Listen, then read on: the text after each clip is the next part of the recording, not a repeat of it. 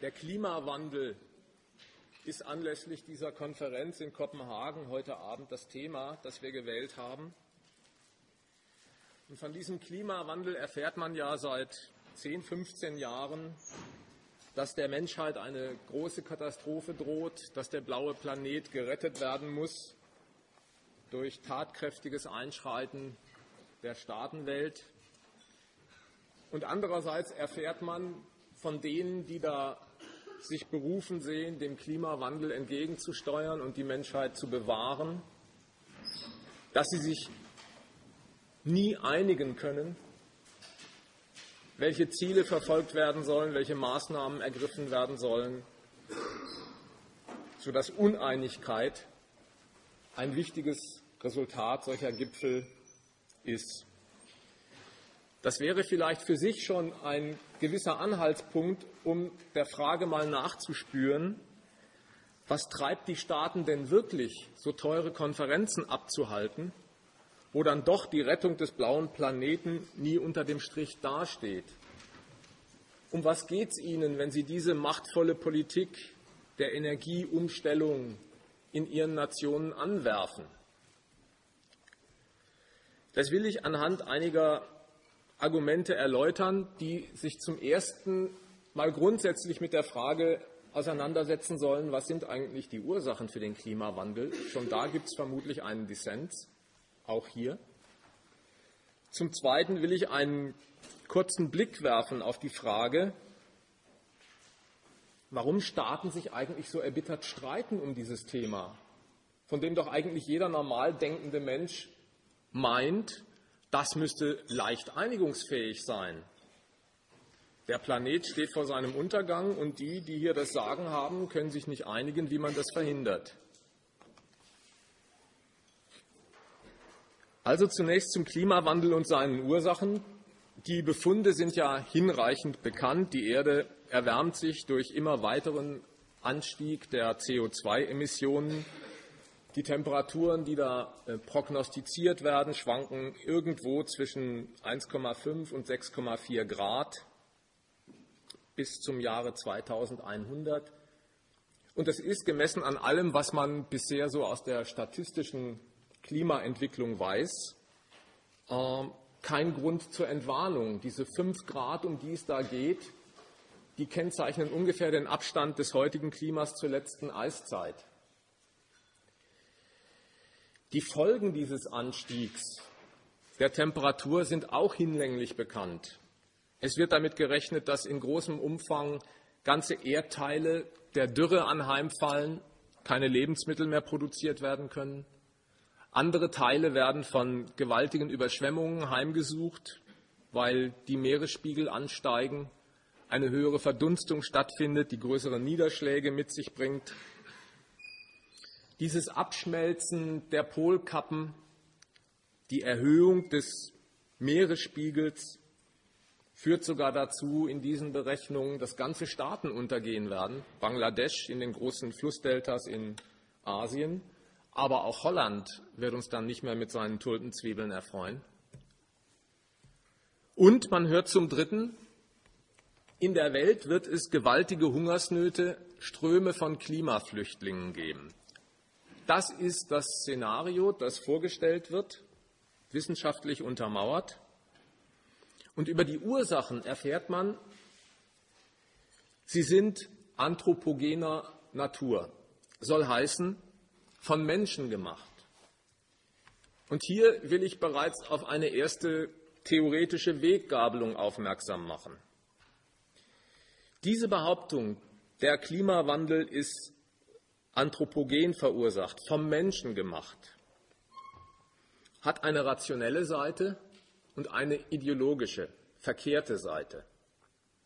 Das Rationelle liegt darin, dass die Erwärmung, von der da die Rede ist, nicht zurückgeht auf vorgefundene Natureffekte, da hat sich nicht der Abstand der Erde zur Sonne verändert oder die Umlaufbahn. Auf solche Natureffekte geht der Klimawandel in der Tat nicht zurück, sondern er geht zurück darauf, dass der Mensch durch die Bearbeitung und Veränderung der Natur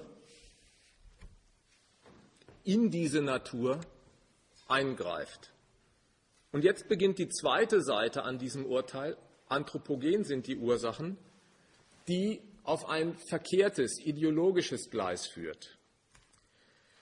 Man ist nämlich geneigt, mit dem Satz, der Mensch ist schuld, zu meinen, das kommt von der Gattung Mensch in all ihrer unschuldigen, neutralen Art. Das kommt von der Gattung Mensch, weil der Mensch mit immer größeren Werkzeugen in die Natur eingreift und sie verändert, weil er in immer größerem Umfang konsumieren, etwas haben will von den Resultaten der technischen Umformung der Natur. Das ist die Seite dieses Urteils von den anthropogenen Ursachen, die ich für falsch halte und angreifen will. Zunächst mal zur Vorstellung, der Mensch ist in der Hinsicht schuld, dass er mit immer größeren technischen Werkzeugen die Natur bearbeitet und in sie eingreift. Einerseits kann man natürlich sagen, ein Kohlekraftwerk ist ein mächtiges technisches Werkzeug, um Energie zu produzieren. Und mit diesem Werkzeug wird viel CO2 freigesetzt. Andererseits, es stehen ebenso große Techniken zur Verfügung, produziertes CO2 abzufangen, unschädlich zu machen, indem man es unter der Erde in Kavernen lagert. Man erfährt, Norwegen ist soeben dabei, sich für diese Großtechnologie als Lieferant zu empfehlen. Wenn aber beides gleichzeitig existiert, eine große Technik, mit der sehr viel CO2 freigesetzt werden kann, und daneben eine ebenso mächtige Technik, mit der dieses CO2 eingefangen und unschädlich gemacht werden kann, dann kann nicht mehr in der Technik selbst der Grund dafür liegen, dass die CO2-Emissionen so drastisch ansteigen. Dann muss es ein Kriterium für den Technikeinsatz geben, das dafür verantwortlich zeichnet, dass das eine stattfindet, immer weitere Ausdehnung der CO2-Emissionen, und das andere unterbleibt, Einfangen und Entsorgung des produzierten CO2. Und dieses technische Kriterium ist die in der Marktwirtschaft geläufige Geldrechnung, mit der alle Betriebe darauf ausgerichtet sind, ihre Vermögen zu vermehren, Gewinne zu machen. Auf der einen Seite greifen nämlich solche Unternehmen zu den fossilen Energieträgern wie Kohle, Öl, weil sie so konkurrenzlos billig sind. Damit wird viel CO2 freigesetzt. Aber die Billigkeit mindert die Kosten einer rentablen Energieproduktion. Und aus genau derselben Geldrechnung heraus, die einen möglichst großen Überschuss über diese Kosten erzielen will, unterbleibt auf der anderen Seite die Installation einer teuren Technologie, die eben dieses CO2 abfängt. Dann ist also nicht Techniknutzung für sich der Grund für diese Art der Klimaerwärmung sondern der kapitalistisch kalkulierte Einsatz der Technik. Zur zweiten Behauptung. Der Konsum der Menschen sei schuld daran, dass das Klima kippt. Die Leute, die es behaupten, führen in der Regel als Paradebeispiel an das Automobil. In der Tat Pro Kilometer werden da irgendwo zwischen 100 und 160 Gramm CO2 produziert. Das ist viel. Das kann man quantitativ nicht vernachlässigen. Aber wie viel CO2 so ein Auto freisetzt, das für sich ist nichts, was der Konsument, der ein Auto kauft, in der Hand hat oder gar bestimmen könnte, sondern auch das ist das Ergebnis einer betrieblichen Kalkulation der Automobilindustrie. Um es in Erinnerung zu rufen, es gab technisch schon lange Katalysatoren, um die Verbrennung zu effektivieren, rückstandsfreier zu verbrennen. Die sind über viele Jahre nicht eingebaut worden im europäischen Markt, um den Absatz der Automobile nicht über Gebühr zu verteuern und die Gewinnchancen der Unternehmen zu schmälern. Es gab Rußpartikelfilter für Dieselautos. Die wurden deswegen nicht eingebaut in die deutschen Großraumlimousinen von Mercedes, BMW und anderen, weil das den Absatz gegenüber Konkurrenten wie Peugeot in Frankreich so verteuert hätte, dass die Gewinne dieser Industrie geschmälert worden wären. Mit anderen Worten, die Art der technischen Ausstattung, die durchaus über den CO2-Ausstoß mitentscheidet, ist selber gar nicht so etwas wie eine urwüchsig vorgefundene Eigenart der Technologie, sondern ein Konstruktionsmerkmal der Unternehmungen, die Automobile für den Profit kalkulieren und entsprechend bauen. Der Konsument bestimmt also sicher nicht über die Art des CO2-Ausstoßes so eines Auto, Autos. Ja, er kann in aller Regel nicht einmal darüber frei befinden, ob er sich überhaupt so eine Schleuder, eine CO2-Schleuder, zulegt. Für die allermeisten ist das Automobil ein Erfordernis ihres Arbeitsplatzes. Man muss, zumal wenn die Stelle weiter weg ist vom Wohnort, mobil sein, auch zu verschiedenen Zeiten antreten, wenn das Geschäft danach verlangt. Man braucht ein Auto und deswegen ist man auf eben diese CO2-Maschinen quasi verpflichtet wegen der Abhängigkeit, in der man als Arbeitnehmer steht.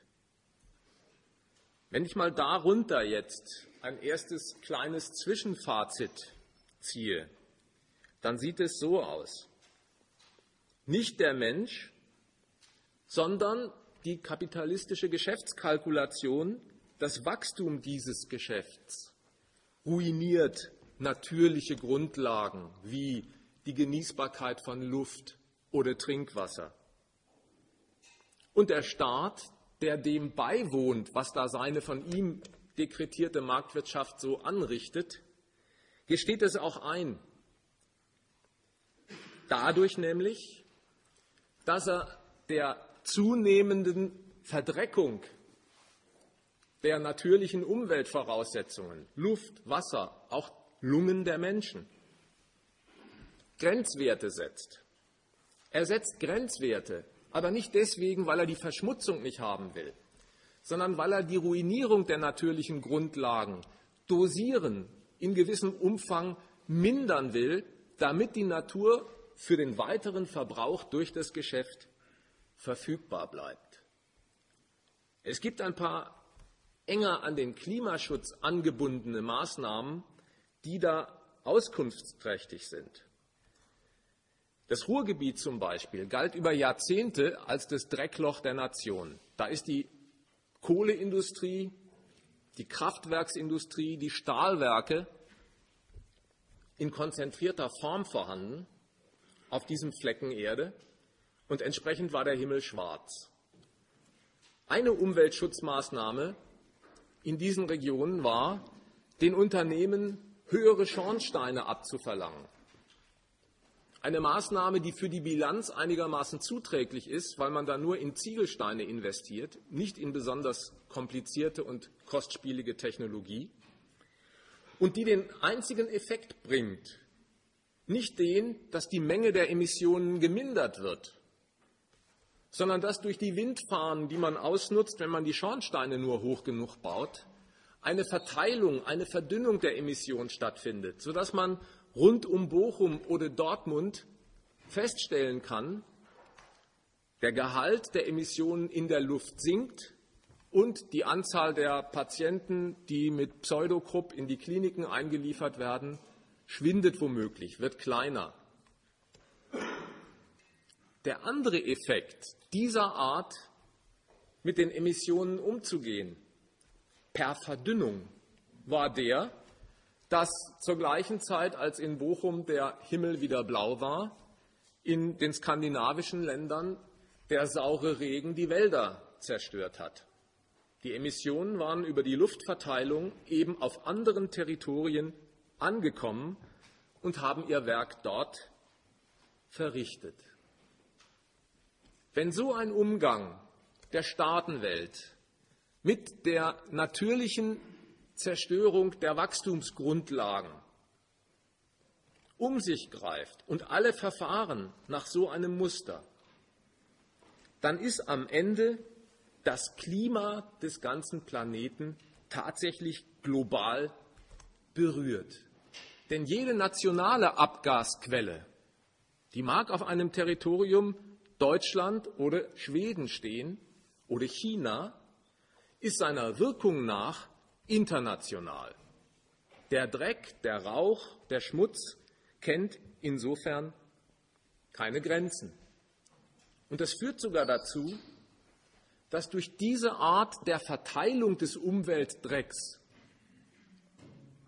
Staaten oder Regionen der Erde in Mitleidenschaft gezogen werden, die mangels Kapitalmasse auf ihrem eigenen Boden, mangels eines Industriestandorts zu diesem Dreck nichts beitragen konnten oder nur vergleichsweise wenig, aber von den Wirkungen dieses Drecks berührt werden.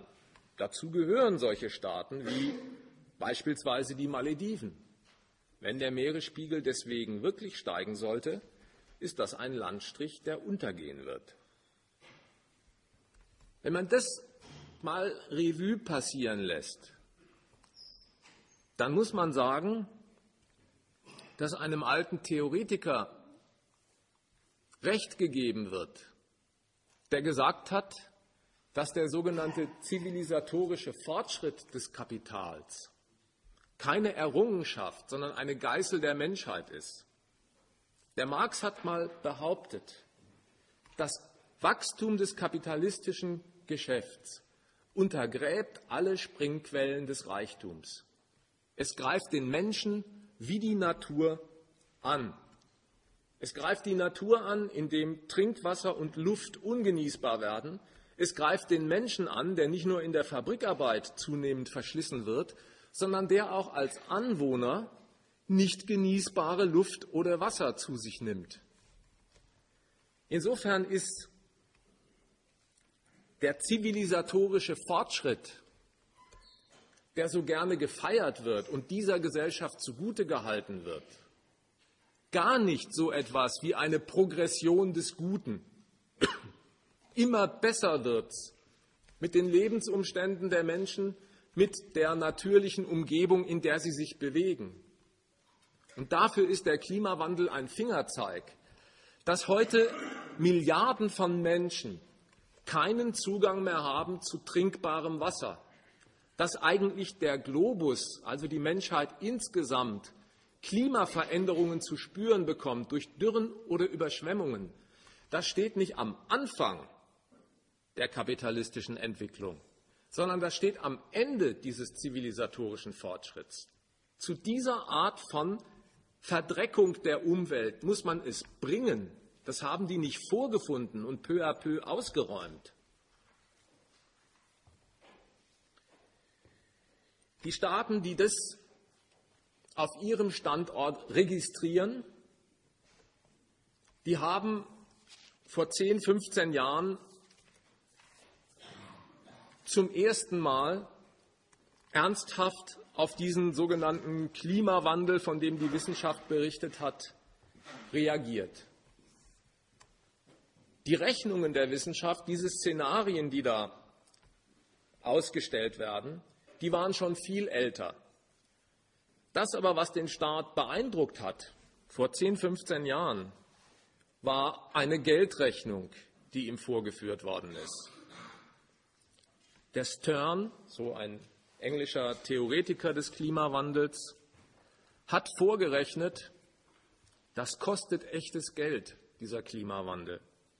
0,5 Prozent Wachstum jedes Jahr gehen dadurch kaputt, wirklich oder vermeintlich, das sei dahingestellt. 330 Milliarden Verlust macht alleine Deutschland bis 2050. Und das wurde gefeiert, diese Meldung, weil alle in der Öffentlichkeit der Auffassung waren, endlich ist man weg von irgendeiner Ökoromantik.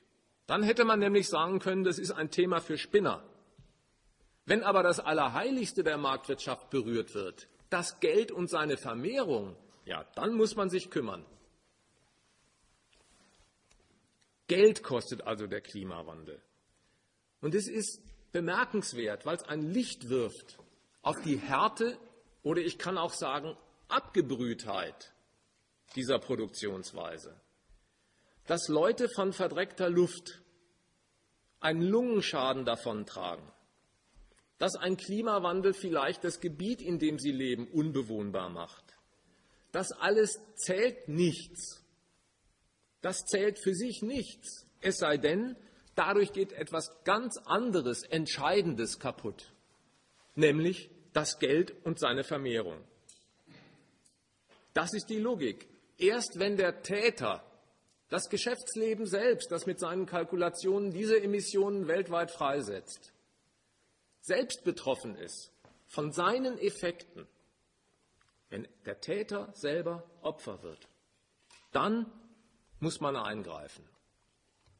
Und man darf sich jetzt bei dem Gedanken nicht damit trösten, dass man meint, na ja, solche Geldrechnungen, was alles kaputt geht, wenn das Klima versaut ist, seien doch bloß eine Messmethode, den quasi sachlichen menschlichen Schaden zu erheben.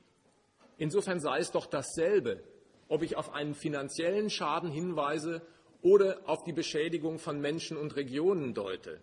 Das stimmt nicht, das ist nicht so. Ein interessanter Beleg, den man in diesen Tagen in den Zeitungen findet, ist der. Im Klimageschäft sind die großen Assekuranzen unterwegs, die Versicherungsgesellschaften, Münchner Rück, die Allianz, ähnliche Konzerne. Die sorgen sich um den Klimawandel, weil ihre Versicherungsleistungen wegen Überschwemmung oder Dürre womöglich in die Höhe gehen und ihre Rendite angegriffen wird. Da merkt man schon, inwiefern in diesen Befürchtungen der menschliche oder sachliche Schaden und der geschäftliche Schaden auseinanderdriften. Es gibt in Südamerika, man kriegt es wöchentlich mit in den Tagesthemen, da gibt es Regionen, da werden den Einheimischen, den Indios oder anderen einfachen Leuten durch überbordende Regenfälle und Erdrutsche ihre Hütten weggeschwemmt. Ein menschlicher, auch sachlicher Schaden ist es, aber keiner, der in diesem Geschäft der Assekuranzen zählt. Wenn diese Hütten nicht versichert sind, also einen Geldschaden an anderer Stelle auslösen, dann zählt das nicht. Das müssen die Menschen mit sich ausmachen.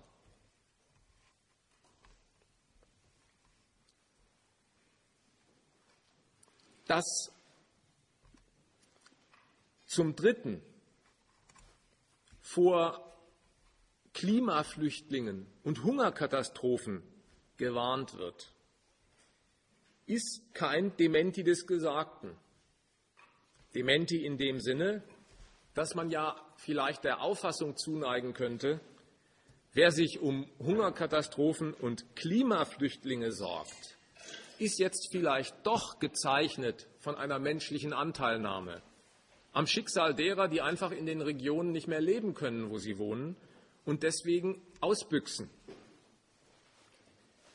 Ein schlagendes Indiz dafür, dass das nicht vorliegen kann, quasi eine humanistische Triebfeder dieses Gedankens, ist der Zustand, in dem wir jetzt und seit äh, Jahrzehnten leben. Hunger und AIDS-Tote in Afrika sind seit Jahrzehnten Normalität aber nicht, weil es an Lebensmitteln oder Medikamenten fehlt.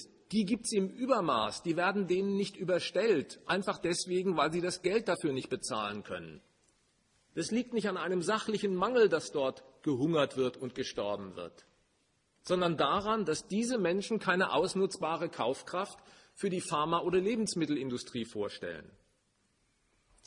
Deswegen werden sie festgenagelt auf Landstriche, in denen man nicht leben kann, festgenagelt im wörtlichen Sinn. Die EU, die keine müde Mark locker macht für die Ernährung dieser Leute, macht einige Millionen dafür locker, in Melilla und in anderen Enklaven auf dem afrikanischen Festland Stacheldrahtzäune zu errichten, um die Flüchtlinge davon abzuhalten, über das Meer zu fahren mit Schlauchbooten, um irgendwo in Europa anzulanden und ihr Leben zu retten. Eine solche Politik kann unmöglich getragen sein davon, bei Klimaflüchtlingen und Hungerkatastrophen an das Menschliche zu denken, um diesen Leuten das Ärgste zu ersparen. Die muten ihnen jetzt ja jede Menge zu. Das, was sie wirklich umtreibt, die, die jetzt auf das Problem von Hungerkatastrophen und Flüchtlingsströmen deuten, ist ein ganz anderer Effekt, den sie im Auge haben. Wenn sich nämlich wirklich millionenfach Leute aus Landstrichen in Afrika oder sonst wo wegbewegen, weil ein Überleben einfach nicht mehr geht, dann geht staatliche Ordnung kaputt. Dann gehen Geschäftsquellen und die dafür notwendige gewaltmäßige Infrastruktur vor die Hunde. Die interessiert also nicht das Elend, das über die Leute kommt, sondern dass sie womöglich die Kontrolle über dieses Elend verlieren. Ein Beispiel dafür der amerikanische Bericht National Security and Threat of Climate Change heißt er, nationale Sicherheit und Klimawandel. Der Bericht führt eine Reihe von Staaten vor auf der Welt, von denen gesagt wird in diesem Bericht, das sind jetzt noch funktionierende Ölquellen. Jetzt steht noch in Nigeria eine Ölplattform von Exxon. Aber steht sie auch dann noch dort, wenn Millionen von Menschen die Grenzen und den Bestand an gewaltmäßiger Infrastruktur niederrennen, den es dort gibt, dann hat man am Ende den Effekt, den man in Somalia heute schon betreut. Ein Failing State, ein Staat, der kaputt gegangen ist, keine Ordnungsgewalt mehr zur Verfügung stellt. Das hat für die moderne imperialistische Staatenwelt zwei Seiten. Eine bequeme. Wie man erfährt, nutzen die gerne selber die großen Schifffahrtslinien, die Giftmüll zu verklappen haben, die Region vor Somalia aus. Da kann man nämlich seinen Gift ins Meer kippen, ohne dass man von einer Marine von Somalia erwischt wird. Das ist die eine Seite. Aber ins öffentliche Bewusstsein dringt mehr die andere, unerfreuliche. Man kann auch nicht mehr leise pfeifend mit seinen Öltankern bei Somalia vorbeifahren, ohne dass man eventuell gekidnappt wird. Das verteuert Öltransporte. Das haben die Brüder im Auge. Kaputtgehende Ordnung in diesen Regionen, weil einfach Millionen Menschen alles niederrennen und verlassen.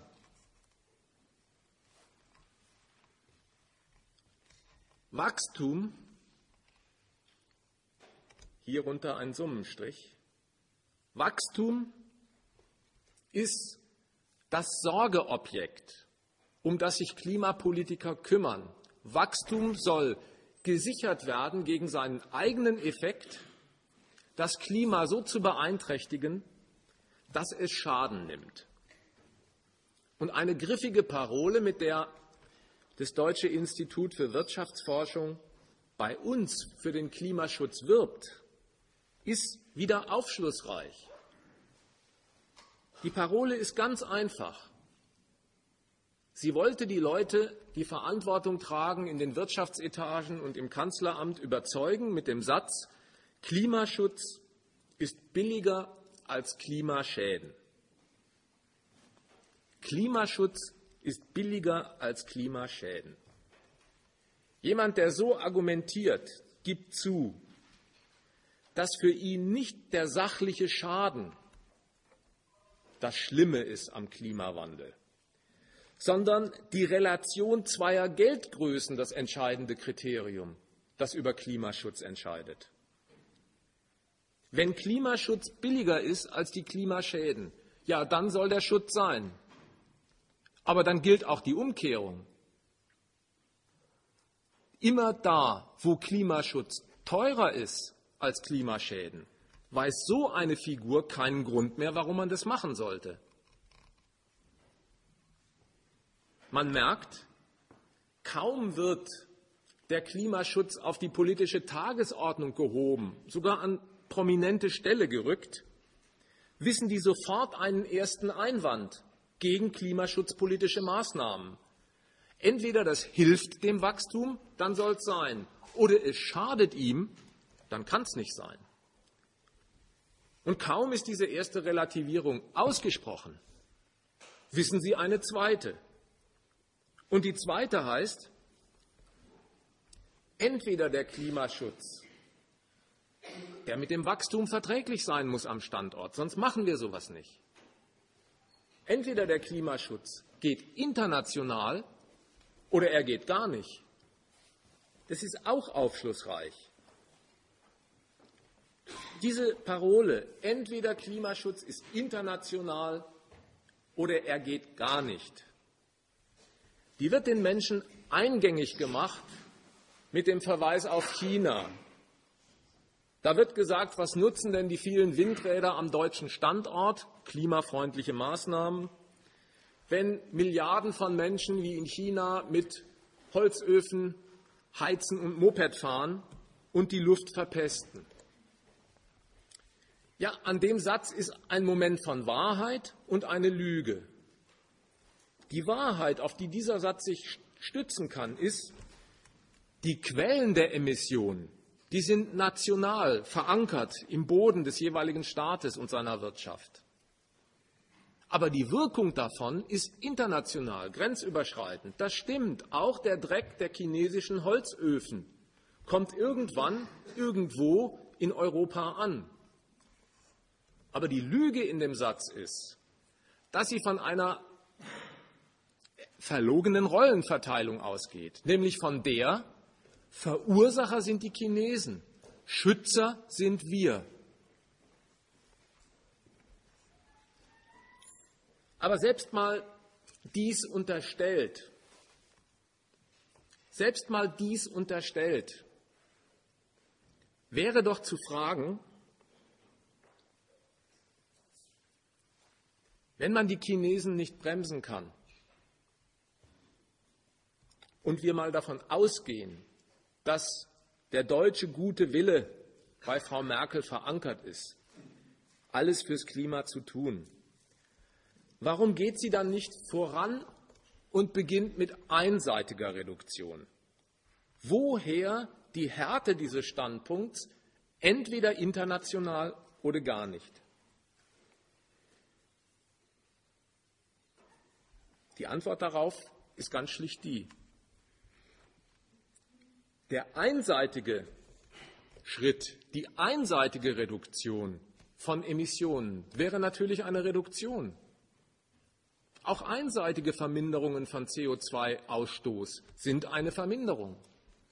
Aber dagegen steht, dass die Kosten für die Verminderung des CO2-Ausstoßes durch Filter oder ähnliche Anlagen im Weltmarktgeschäft die deutsche Konkurrenzposition untergraben.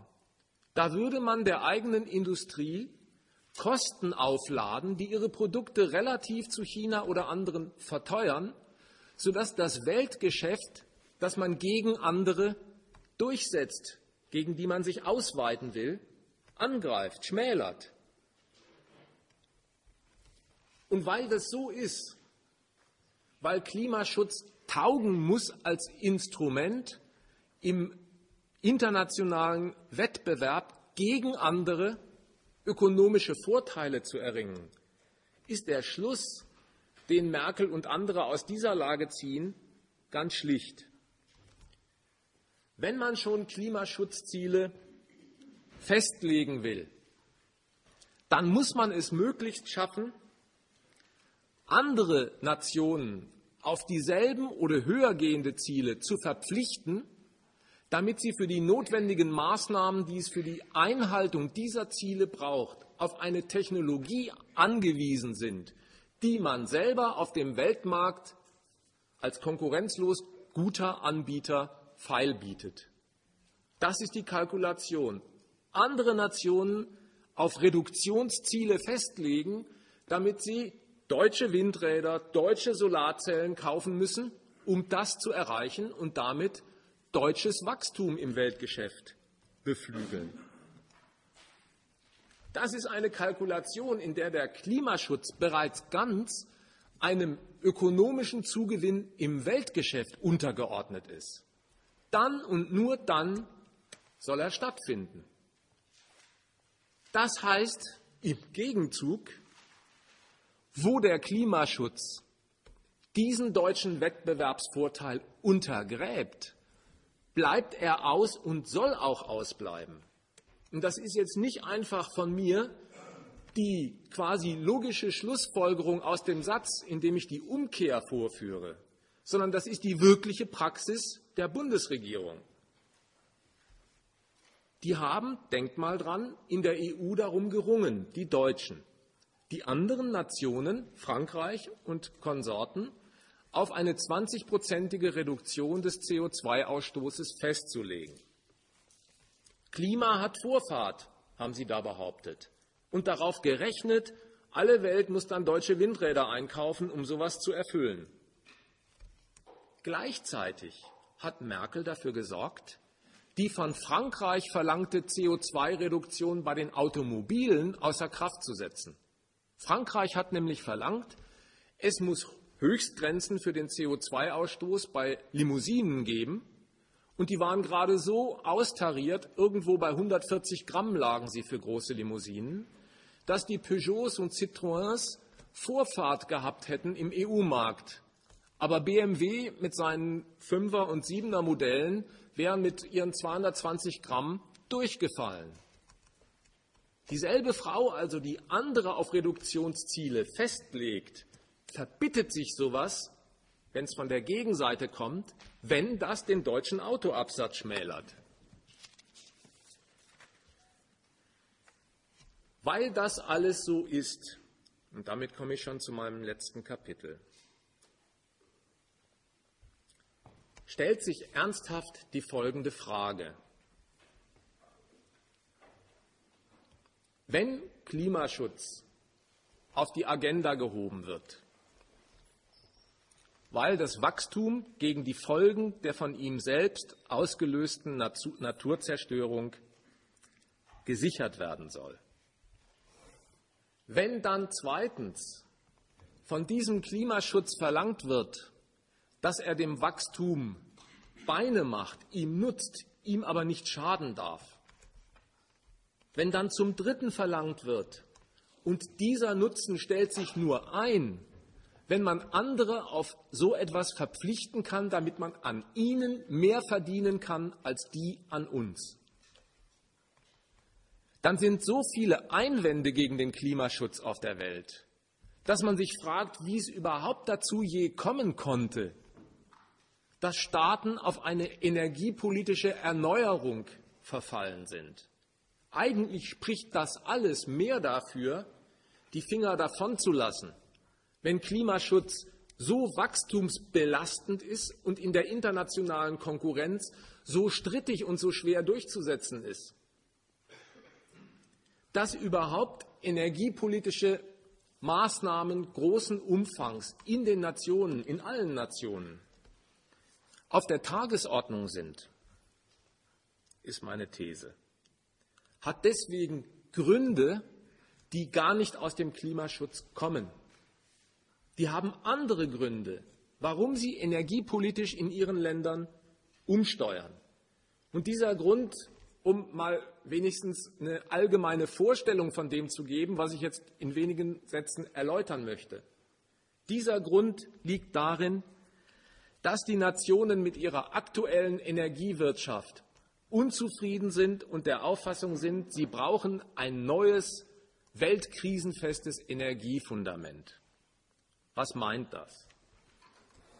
Energie ist im Unterschied zu Bandnudeln oder Socken eine Ware, die im Kapitalismus eine herausragende Rolle spielt. Energie ist Schmierstoff aller kapitalistischen Geschäfte, ob man den Strom benutzt, der aus der Steckdose kommt, oder ob man das Öl in Automobilen oder Lokomotiven verfeuert Öl ist der universelle Grundstoff aller kapitalistischen Geschäfte und kommt deswegen in jeder Geschäftsbilanz als Kostenfaktor vor. Und deswegen steht ein Staat auf dem Standpunkt, bei der Energie darf man nichts anbrennen lassen. Die Energieversorgung einer ordentlichen Wachstumsmaschinerie, die muss erstens flächendeckend sein. Überall braucht Steckdosen, auch in Friesland. Sie muss zweitens kontinuierlich fließen, diese Energie, sicher sein als Transmissionsriemen des Geschäfts. Und sie muss drittens billig sein, weil sie in jeder Bilanz den Grundbaustein ausmacht. Daraus haben Staaten die Konsequenz gezogen, die fossilen Brennstoffe, Öl, Gas, Kohle, die sind konkurrenzlos billig. Teils unter dem eigenen Boden liegend, wie die Kohle, teils für ein Spottgeld aus anderen Ländern wie dem arabischen Raum abzuholen. Das war der Grund, warum flächendeckend in allen europäischen Nationen, auch in Amerika, mit diesen Stoffen, die so viel CO2 freisetzen, die kapitalistische Industrie befeuert wurde. Die Billigkeit und der Zugriff auf diese Stoffe war der Grund, die CO2-Emissionen einfach in Kauf zu nehmen. Damals haben sie womöglich gar keine Rolle gespielt in den Betrachtungen und Berechnungen. Mit diesen fossilen Brennstoffen hat sich eine Veränderung ergeben. Weniger die, dass sie endlich sind, obwohl auch das eine Rolle spielt. Neue Ölblasen anzuzapfen wird zunehmend kostspieliger, weil man aus größeren Tiefen fördern muss. Aber der viel wichtigere Grund ist, seit Amerika mit seinem Antiterrorkrieg die Welt umpflügt und ganze Länder, ganze Ölquellen wie Irak anzündet, wird die Energieversorgung zu einer unsicheren Sache. Die Energie ist umkämpfter Rohstoff dieser Welt. Staaten, die im Kaukasus oder im Kaspischen Becken neue Ölvorkommen erschließen wollen, streiten sich heftig darüber, über wessen Territorien Pipelines gelegt werden. Da gibt es welche, die müssen unbedingt an Russland vorbeigelegt werden, damit Russland kein Mitspracherecht hat. Russland will umgekehrt eine, die unbedingt über sein eigenes Territorium führt. Konkurrenzprojekte, bei denen man merkt, Staaten leiden darunter, dass ihre gesamte Ökonomie von einem Stoff abhängt, der immer mehr umkämpft und umstritten wird und sogar das Zeug zum Kriegsgrund hat. Die USA beispielsweise, die sind darüber erzürnt, dass sie zu 60 Prozent von Ölimporten abhängen, obwohl sie auch eigenes Öl besitzen zu 60 Prozent von Importen abhängen, die aus Staaten stammen, na, bei denen der Bush vielleicht noch gesagt hätte, die gehören zur Achse des Bösen, die der Obama für unsichere Kantonisten hält. Venezuela zum Beispiel, zum Beispiel Iran. Umgekehrt die EU versucht, die Verunsicherung des Weltenergiemarkts durch amerikanische Kriege dadurch in den Effekten, in der Verunsicherung von sich fernzuhalten, dass sie Gasabkommen mit Russland schließt. Und sie merken, Russland lässt sich gar nicht einfach als Diener Europas ansprechen und für Billigpreise kontinuierlich Gas aus seinem Boden zapfen. Die verhandeln auf gleicher Augenhöhe und lassen die Europäer spüren, sie sind nicht die bestimmende Größe auf dieser Welt des Energiemarktes. Das alles führt Staaten auf den Schluss, sie brauchen so etwas wie eine krisenfeste Energiebasis, die sich von auswärtigen Quellen ein gutes Stück emanzipiert und deswegen so etwas wie Windkraft, Solarkraft, aber auch neu reflektiert die Atomkraft wieder zu einem Stützpfeiler der nationalen Energieversorgung macht.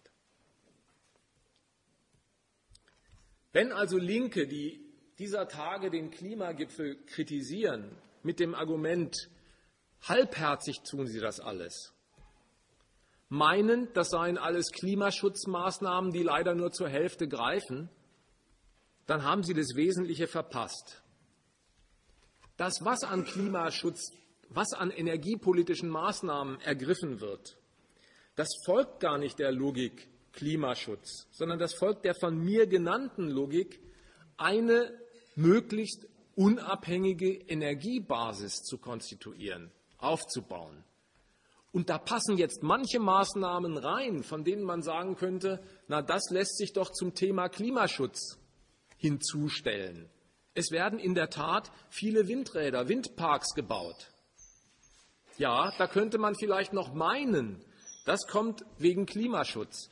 Aber Windräder sind ein Beitrag zur energiepolitischen Autarkie. Da muss man nicht mehr das Öl der Scheichs kaufen oder das Gas aus Turkmenistan. Man findet aber gleichzeitig neben diesen Windrädern konsequenterweise neue Braunkohlekraftwerke. Beides macht Merkel.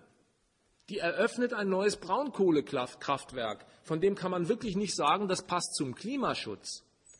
Ja, dazu passt es auch nicht. Dafür ist es aber auch nicht gemacht, so genauso wenig wie die Windräder, sondern für die energiepolitische Unabhängigkeit. Und da liest man in der FAZ, irgendwann mal habe ich es mir notiert, dass das genau den Nagel auf den Kopf trifft. Auf dem Gas sitzen die Kosaken, auf dem Öl die Scheichs, auf der Braunkohle sitzen wir, haben die getitelt zur Eröffnung eines Braunkohlekraftwerks. Aber da merkt man doch, was die Stunde geschlagen hat. Verfügungsgewalt über den Stoff ist das viel höher stehende Argument als die Frage, ob nicht ein neues Braunkohlekraftwerk mit viel CO2-Ausstoß das Klima versaut. Aus dem Gesichtspunkt folgt das alles gar nicht. Diese neue Energiepolitik in den Staaten belastet tatsächlich die Wirtschaft mit Kosten. Wenn ich zum Beispiel sage, ich will von den Ölzufuhren ein Stück unabhängiger werden, deswegen verlange ich eine Gebäudedämmung. Das wird bei uns gemacht, Obama macht sowas soeben auch in Amerika. Dann lade ich natürlich nicht nur den Häuslebauern, sondern auch der Industrie, die ihre Bürotürme konstruiert, neue Kosten auf. Tatsächlich macht also diese neue Energiepolitik Kosten. Und das gibt den Stachel dafür her, dass Staaten bemüht sind, anderen möglichst dieselben Kosten aufzuladen, damit sie im internationalen Wettstreit der Standorte, wo es um die Profite geht, keinen Nachteil erleiden.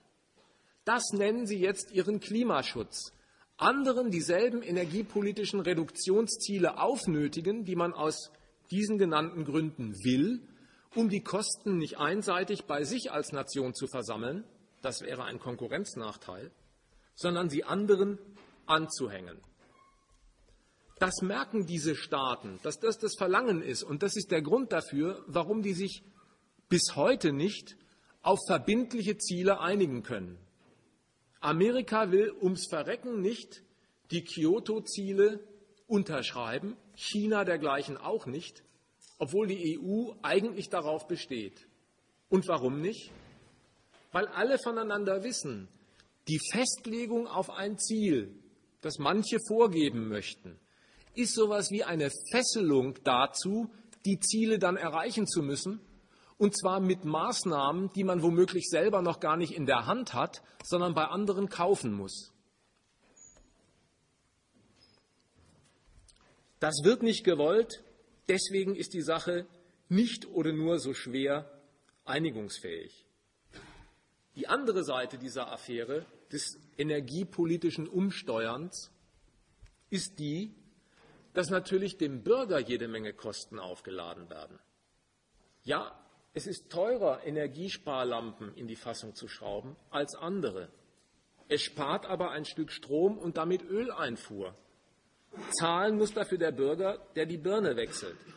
Man muss, wenn man in den Flieger steigt, einen Kerosinzuschlag zahlen und demnächst vielleicht eine Autoabgassteuer. Da werden die Bürger an den Kosten dieser imperialistischen Energiepolitik beteiligt, zur Kasse gebeten. Freilich, und das ist, wenn man so will, der verlogene Teil dieser Politik, sie wird den Bürgern nicht mit der Wahrheit verkündet, in dessen Namen diese Politik gemacht wird. Keiner sagt, wir machen das deswegen für euch den Strom teurer oder die Glühbirne teurer oder das Autofahren teurer, weil wir eine Energiebasis brauchen, mit der wir unerpressbar werden gegen China oder Amerika. Umgekehrt, wir möchten lieber die sein, die zu Erpressungsmanövern fähig sind. Das sagt keiner. Sagen tun sie, das machen wir alles im Namen des blauen Planeten, dem Klima zuliebe. Und deswegen wird das Publikum mit albernen Rechnungen traktiert, die nachgemessen haben, die Bahnfahrt von, äh, was weiß ich, Regensburg nach Berlin kostet 35 Kilogramm CO2 und der Flug nach Mallorca, so eine Zahl stand auch mal in der Zeitung, 10 Tonnen CO2. Jetzt wäre man als Bürger sehr voreilig, wenn man sagen würde, fahre ich lieber nach Berlin. Weil man will ja nicht den Flugverkehr unterbinden. Stattdessen offeriert man auf Seite 4 den Leuten, die auf diesen Satz anspringen, eine Methode, wie man sich freikaufen kann. Man sagt den Mallorca-Fliegern, spendet doch 10 Euro oder 50 für einen Baum. Das stellt die CO2-Bilanz glatt. Da merkt man die Ideologie, den Bürger zum Sparen zu ermuntern und zum Umsteuern beizutragen. Die wird gewollt, aber dass der daraus eine geschäftsschädigende Konsequenz zieht und den Flugverkehr boykottiert, der ja auch ein wichtiges Standbein des wirtschaftlichen Ertrags ist. Das wird wieder nicht gewollt. Das, finde ich, ist schon nah am Rande der Verarschung. Und das muss man sich nicht auch noch sagen lassen. Hier mache ich jetzt einfach mal einen Punkt und wie immer steht alles zur Diskussion.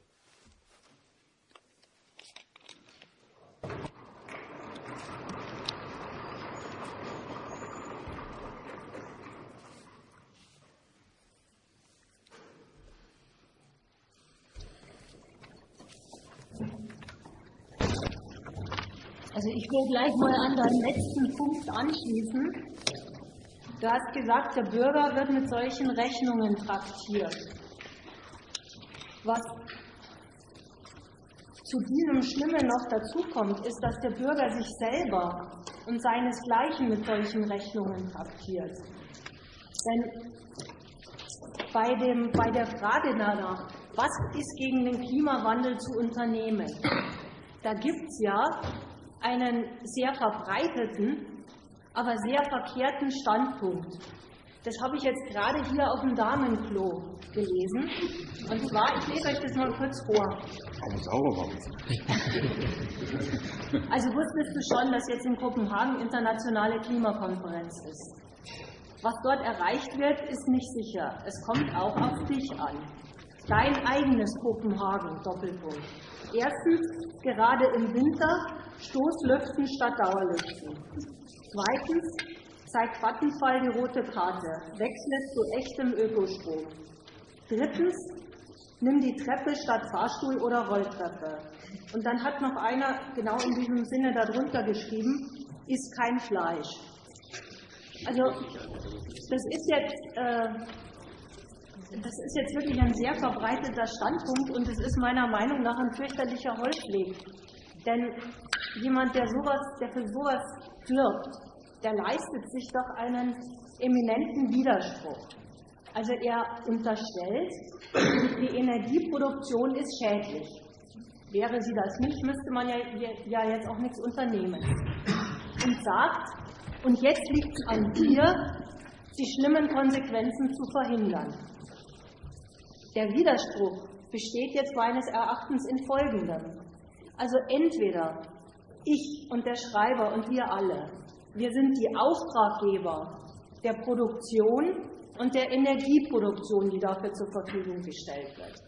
Wenn dem so wäre, dann würden wir doch nie und nimmer eine Energieproduktion uns leisten, die uns mit so schädlichen Folgen traktiert, dass wir hinterher korrigierend eingreifen müssen. Wenn jetzt aber nicht wir die, die Produzenten und die Auftraggeber von dieser Energie sind, sondern wenn es so ist, wie du sagst, es ist die wirtschaftliche Geldrechnung, also die Wirtschaft soll sich rentieren, hinterher soll mehr Geld rauskommen, als vorher reingesteckt wird. Und es ist zweitens der Staat mit seinen Autarkieüberlegungen. Wenn dem so ist und daher resultiert das, dass wir alle mit der schädlichen Energie und ihren Folgen leben müssen, dann sind aber auch nicht wir die Subjekte, die in der Lage sind, als Konsument, der eine andere Sorte Strom kauft, diese Geldrechnung außer Kraft zu setzen.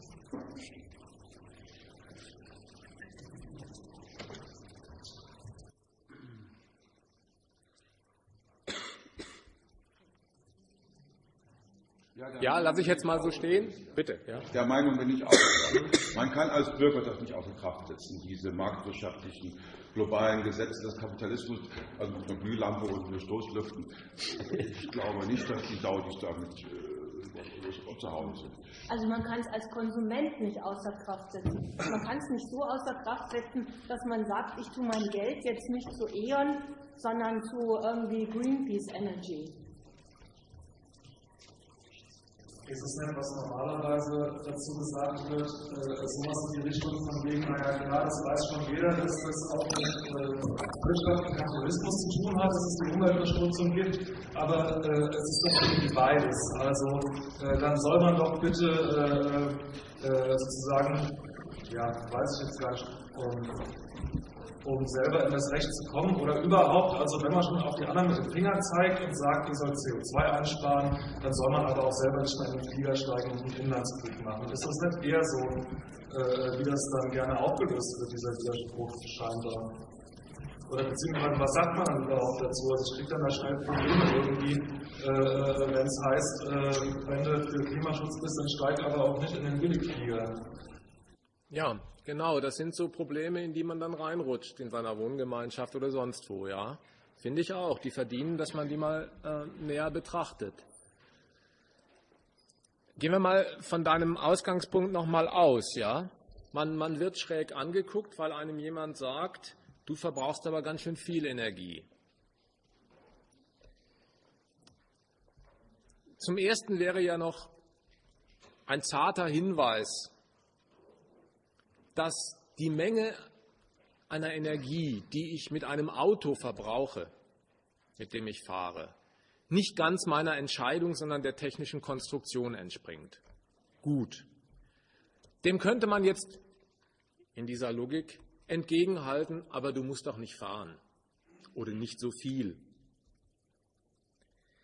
Jemand, der so argumentiert, verwechselt zwei entscheidende Dinge. Das Problem ist nicht die Menge der Energie, die verbraucht wird, sondern der Zweck ihrer Produktion. Das ist mal der erste Satz, der dagegen steht. Die pure Menge von Energie ist überhaupt nicht damit verknüpft, dass der CO2-Ausstoß, wir unterstellen einmal, um die schädlichen Folgen dessen ginge es. Die pure Menge der Energie ist überhaupt nicht damit verknüpft, dass der CO2-Ausstoß und der Umweltdreck mehr wird. Dafür stand mein Hinweis am Anfang. Man kann neben jedes Kraftwerk, in dem Strom produziert wird und das CO2 durch den Schornstein entlässt, eine Anlage installieren, die das vollständig einfängt und unschädlich macht.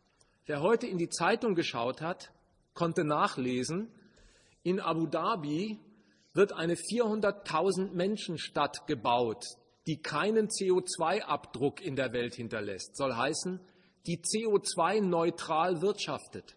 Keine Emissionen. Ein berühmter Architekt wie Norman Foster ist beteiligt daran. Daran sieht man etwas. Es ist unwahr, dass die Menge der Energie das Problem ist. Der Zweck der Produktion ist das Problem. Ja, natürlich, wenn ich als kapitalistisches Unternehmen viel billige Energie produzieren will, die ich verkaufe, dann sind alle Maßnahmen, die schädliche Emission zu unterbinden, ein Kostenfaktor. Den meide ich. Und ein Staat, der sagt, das Wachstum ist mir heilig, der gestattet das auch, dass man das meidet. Das mal als erstes diesen Leuten ins Stammbuch geschrieben. Die Menge ist überhaupt nicht das Problem. Der Zweck der Produktion der Energie ist das Problem. Zum Dritten, dieselben Menschen, die meinen, sie könnten jetzt quasi durch eine Auswahl ihrer Konsumgegenstände an diesem ohnehin schon falschen Ziel der Reduzierung der Energiemenge mitwirken. Die müssten sich auch mal eingestehen, dass derselbe Staat, mit dem sie sich in dieser Frage da verbrüdert fühlen, wir alle für den Klimaschutz, eine Instanz ist, die ihnen das Einsparen an anderer Stelle verbietet.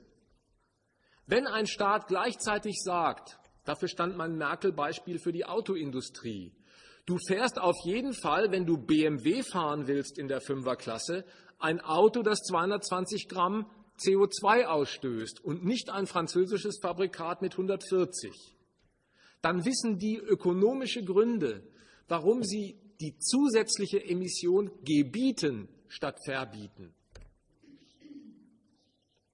Und zum, zum Letzten. Wenn man schon meint, als Kunde hätte man da quasi auf dem Markt der vielen Möglichkeiten die Freiheit, eben vom Feinsten des Energiesparens zu wählen, dann sind das Abu Dhabi, eine CO2-freie Stadt, Fragen, die ganz schnell akademischer Natur sind, weil sie sich am Geldbeutel brechen. Eine solche Technologie, also ein Haus beheizen, befeuern, isolieren, das CO2-neutral arbeitet, ist für den Normalsterblichen deswegen nicht bezahlbar, weil er für dieselbe Industrie, die diese Emissionen immer weiter nach oben treibt, für einen Lohn arbeiten muss, der möglichst billig ist, damit der Gewinn steigt, der so billig ist, dass mittlerweile sogar Millionen einen Lohn verdienen, von dem man nicht mehr leben kann. Sonst würde kein Mindestlohn gefordert. Angesichts einer solchen Wirtschaftsverfassung kommt es mir geradezu albern vor, darauf so zu antworten, dass ich sage, da kaufe ich eben meinen Joghurt woanders.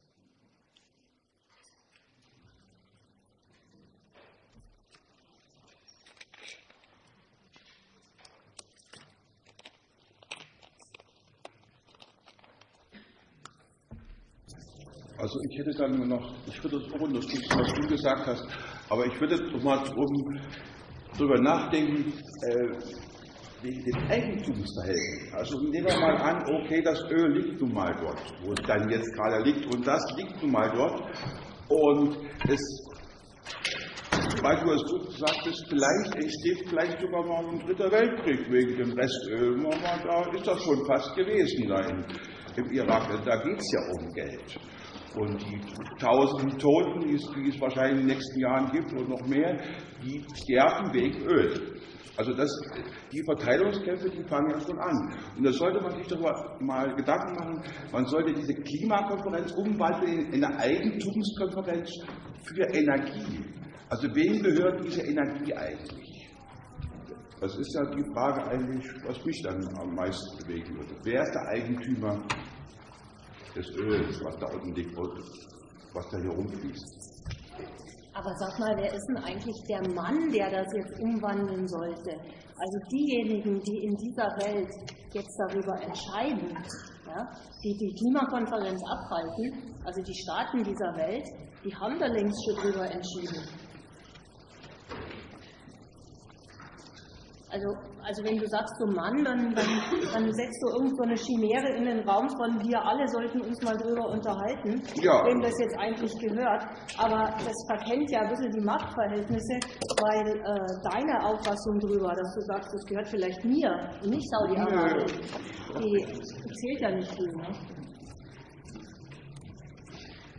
Ja, das sind die Eigentumsverhältnisse, sind äh, im, im, Prinzip das ist Staatseigentum. Also Rohstoffe gehören dem Staat, weil die, die Eigentümer der Kraftwerke die Schürfrechte beim Staat beantragen und zahlen natürlich ihr, die Schürfrechte an den Staat. Und der Staat selbst, äh, der, das sind dann seine Einnahmen. Also ich bin da der Meinung, man sollte mit Vorsicht umgehen. Also ich kenne das noch, also die hatten in meiner DDR, haben die mal so eine Gasglas angebohrt und vom Ost und vom West. Da haben die sich dann gestritten, wem gehört das Gas unter der Erde, das wohl 800 Meter Tiefe liegt. Ne? Also ich, ich würde sagen, wem, ist, wem gehört das, äh, die Energie eigentlich gesamt? Äh, du wirfst das wie eine ernste Frage auf, aber praktisch ist sie ja in dieser Welt entschieden, ja? Nehmen wir mal. Ja, also jeder kennt noch hier im Saal den Standpunkt der NATO, unser Öl. Es ist unter anderem ein Auftrag der NATO, dass sie den Zugang zu den Ölquellen im Nahen Osten sichert. Schon diese Floskel operiert mit der Vorstellung, es könnte Staaten dieser Welt geben, die den Ölhahn zudrehen und den weiteren Verkauf sabotieren. Unser Öl, wenn man das ernst nimmt, muss man sagen, ist es ein Missbrauch des Possessivpronomens.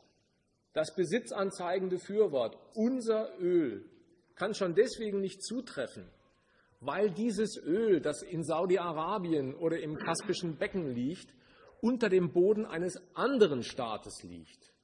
Also uns, meint Deutschland, definitiv nicht gehört.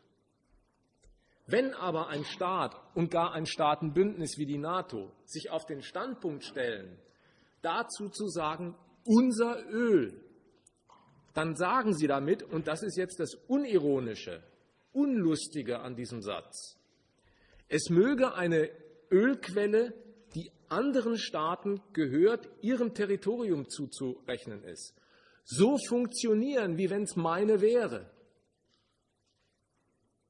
Das ist ein Verlangen, dass die auswärtigen Rohstoffe für die eigene Verfügbarkeit da zu sein haben, unabhängig davon, wie fremde Nationen mit ihren Industrien mit diesem Stoff kalkulieren. Das ist sowas wie die Bekanntgabe der Bereitschaft, dass für das eigene Wachstum, für den Profit der eigenen Industrie der Zugriff auf auswärtiges Öl so elementar und wichtig ist, dass der Gewalteinsatz dafür, wenn der Zugriff verweigert wird, jederzeit auf der Tagesordnung steht.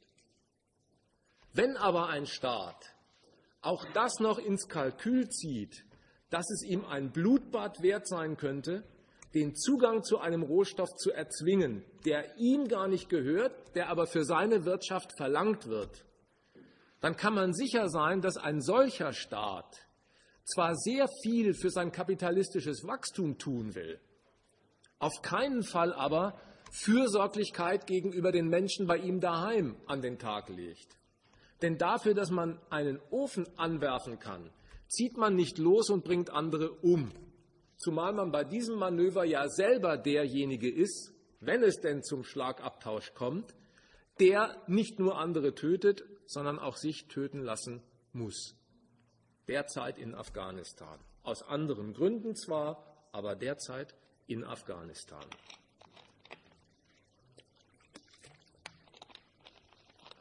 Wieso aus anderen Gründen? Weil in Afghanistan nicht um Öl gekämpft wird.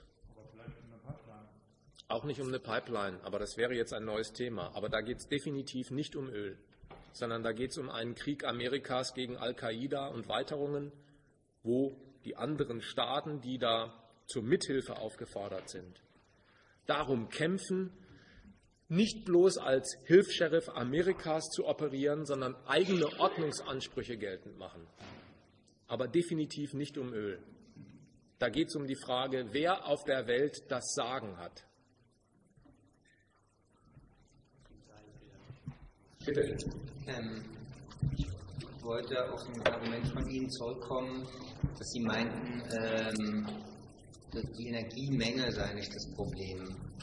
Also muss man sich nicht trotzdem jenseits der Kapitalismuskritik die Frage stellen, inwieweit nicht sozusagen anthropologisch gesehen der Mensch in seiner Wirkmächtigkeit in der, um in der Umwelt äh, nicht doch auch ja, Alternativen generell äh, in Betracht ziehen muss, was zum Beispiel überhaupt die Produktion von Gütern anbelangt.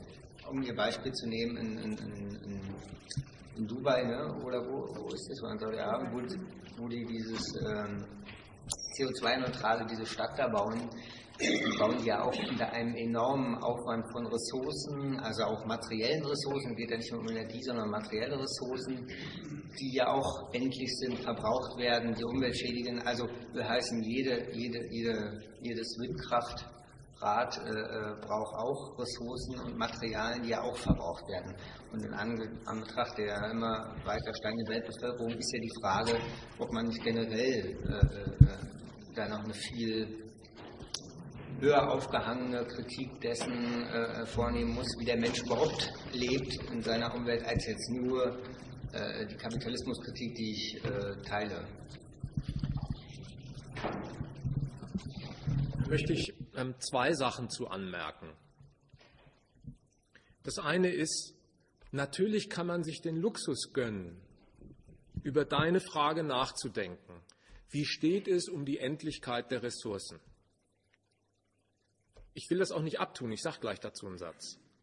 Ich möchte nur zunächst einmal um eine Unterscheidung bitten. Die kapitalistischen Nationen, die jetzt Energiepolitik betreiben, die haben ihre Problemstellung nicht daher, dass irgendeine Energie knapp wäre, sondern die ist ein umkämpfter Stoff und sie dringen auf Unabhängigkeit und wollen deswegen eine andere Energiebasis. Also die haben dieses Problem, von dem du sprichst, nicht. Und insofern ist es auch nicht in Ordnung, dass man so tut, als hätten sie dieses Problem, die Endlichkeit der Ressourcen, würden aber leider bei der Bewältigung dieses Problems scheitern. Scheitern kann man nur an einem Problem, das man wirklich hat. Wenn man es gar nicht hat, kann man daran schon mal nicht mehr scheitern. Das zum Ersten. Jetzt zum Zweiten, die Endlichkeit der Ressourcen. Man findet immer in diesen Flugblättern der Klimakonferenz Kritiker Sätze der Art, dieses unbegrenzte Wachstum, die sagen auch des Kapitalismus, dieses unbegrenzte Wachstum des Kapitalismus kann so nicht weitergehen, weil die Ressourcen endlich sind. Ja? Nehmen wir mal diesen Satz. Dann muss man sagen, in einer Hinsicht ist dieser, dieser Satz eine Gedankenlosigkeit. Wenn ich sage, dieses Wachstum kann nicht so weitergehen, weil die Ressourcen endlich sind, dann folgt daraus, ja, vor dem Ergebnis, dass ein Wachstum immer weitergeht, muss ich mich nicht fürchten, denn das geht ja gar nicht. Dann sind die Ressourcen eben endlich, dann hört irgendwann das Ölverbrennen auf. Punkt. Aber der Satz, ein immerwährendes Wachstum kann nicht weitergehen, weil die Ressourcen endlich sind, der hebelt sich selber aus, weil er etwas als quasi katastrophalen finalen Zustand an die Wand malt, von dem er selber sagt, kann gar nicht eintreten. Ressourcen sind endlich. Zum Zweiten, dass Ressourcen endlich sind, das ist ja nicht mal für den Kapitalismus ein Problem. Werden sie nämlich knapper, die verbrauchten Ressourcen, dann werden Substitute, Ersatzstoffe erfunden und eingeführt. Das Öl in der Tat, wie überhaupt alles auf der Welt, ist endlich. Das gilt ja nicht nur für Rohstoffe. Wir sind auch endlich. Alles ist endlich. Wird dieser Stoff knapp? Na ja, dann macht der Kapitalismus einen Übergang und wendet Ersatzstoffe an. Sichtbar daran, dass heutzutage Strom nicht nur daraus gewonnen wird, dass man Öl verbrennt, sondern Windräder zum Drehen bringt. Und wenn dann am Ende wirklich mal ein Stoff knapp wird und nicht einfach ersetzbar ist, sagen wir mal das Gold und das Zahngold geht uns aus, da muss man sich was Neues überlegen.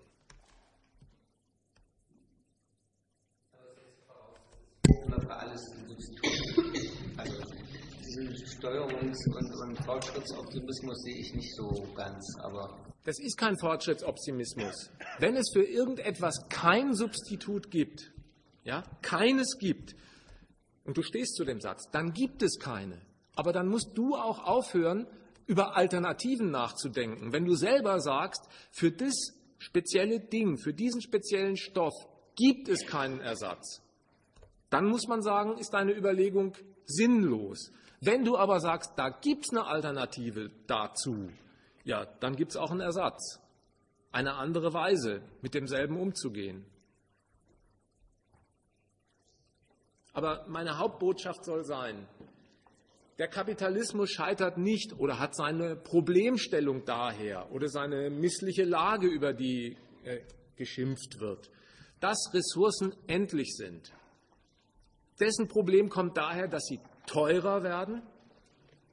Man muss immer tiefer bohren fürs Öl, dass es unsicher wird. Selbst das Gas ist bei uns unsicher, wenn die Ukraine den Gashahn zudreht und das Gas nicht mehr in Europa ankommt wie im letzten Winter, weil es Zerwürfnisse zwischen Ukraine und Russland gibt. Die Verunsicherung der Energiebasis, weil sie gegenseitig gegeneinander sich aufstellen, um Macht und Einfluss, aber auch um Zugriff auf Energie streiten.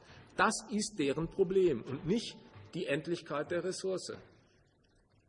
Das halte ich auch diesen Klimakonferenzkritikern äh, vor, dass sie erst der Politik diese Problemstellung unterstellen, dass sie die zu bearbeiten hätten und auch bearbeiten würden, um dann im zweiten Akt zu sagen, das tun sie nur ganz halbherzig.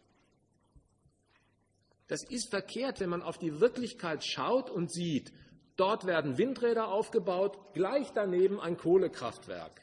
Dazu kann man jetzt nicht mehr sagen, das ist Klimaschutz in der ersten Abteilung, in der zweiten Abteilung leider halbherzig. Dann folgen beide Maßnahmen aus was anderem, wenn das für verträglich gehalten wird, Windräder neben Kohlekraftwerke zu stellen. Das ist ein Beitrag zur Energieunabhängigkeit, nicht zur Rettung des blauen Planeten. Also mir schien jetzt auch noch die Vorstellung ein bisschen im Raum zu sein, ob man nicht jenseits aller Kritik am Kapitalismus auch äh, im Auge behalten muss, dass doch auch der Mensch an sich ein Problem ist, weil der verbraucht doch so viel Energie und da wird ja auch immer mehr. Also immer mehr Menschen leben auf der Welt. Und äh, da meine ich, wenn man da ein Problem sieht, dann äh, denkt man über ein und dieselbe Sache doch eigentümlich doppelt nach. Klar, die Menschen werden immer mehr und selbst wenn man mal, selbst wenn man mal unterstellt, äh, sie hätten keine auf kapitalistische Art und Weise produzierte Energie mehr und keine für kapitalistische Zwecke, für Wachstum produzierte Energie, ist natürlich nicht zu bestreiten, dass die, dass die Menschen einfach für ihr Leben Energie brauchen, also auch Energie produzieren. Andererseits, die Welt ist voll von Energie. Es gibt das Meer mit seinen Gezeiten, es gibt den Wind, es gibt die Sonne. Also die Welt besteht eigentlich aus Energie und es ist bloß eine Frage, welche Technologien du entwickelst und benutzt, um Energie deinen Zwecken gemäß, und es wäre bei einem angenehmen Leben für die Menschen, wäre das natürlich klar, die produziert man nicht, dass, man, dass die Menschen sich gleichzeitig vergiften, also welche Technologie man da wählt. Also wenn man das jetzt so problematisiert wie du, dann denke ich, man denkt insofern immer doppelt nach, dass man einerseits bei Energieproduktion und Verbrauch an das denkt, was man von dieser Welt, vom Kapitalismus kennt. Und auf der anderen Seite denkt man an die Menschen als pure Anzahl und sagt, naja, Energie brauchen sie ja immer. Und dann verlängert man einfach die Energieproduktion, die man von hier kennt und ihre schädlichen Folgen, ins Unermessliche, weil bei 6, 7 Milliarden bleibt die Menschheit nicht stehen und sagt, aber das wäre doch ganz jenseits vom Kapitalismus immer ein Problem. Aber da liegt doch dieser Fehler in der Überlegung.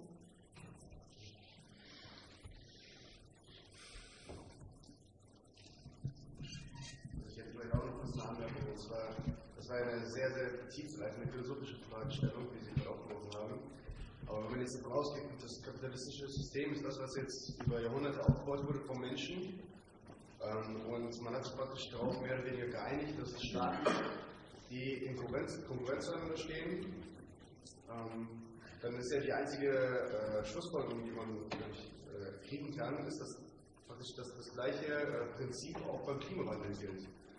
Und die Frage ist auch, ob jetzt ein anderes System, kein kapitalistisches System, nicht zu gleich, zum gleichen Problem führen würde, denn die Ressourcen sind knapp.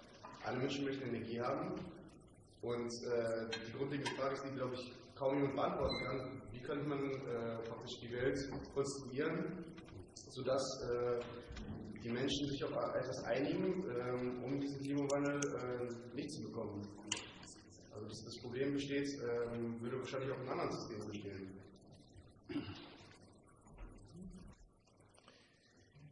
Zunächst mal zu deiner ähm, Auffassung, die Menschen haben sich ihre Welt konstruiert und sich darauf eingelassen oder geeinigt, dass sie sich in verschiedenen Staaten nebeneinander organisieren und marktwirtschaftlich produzieren und so fort.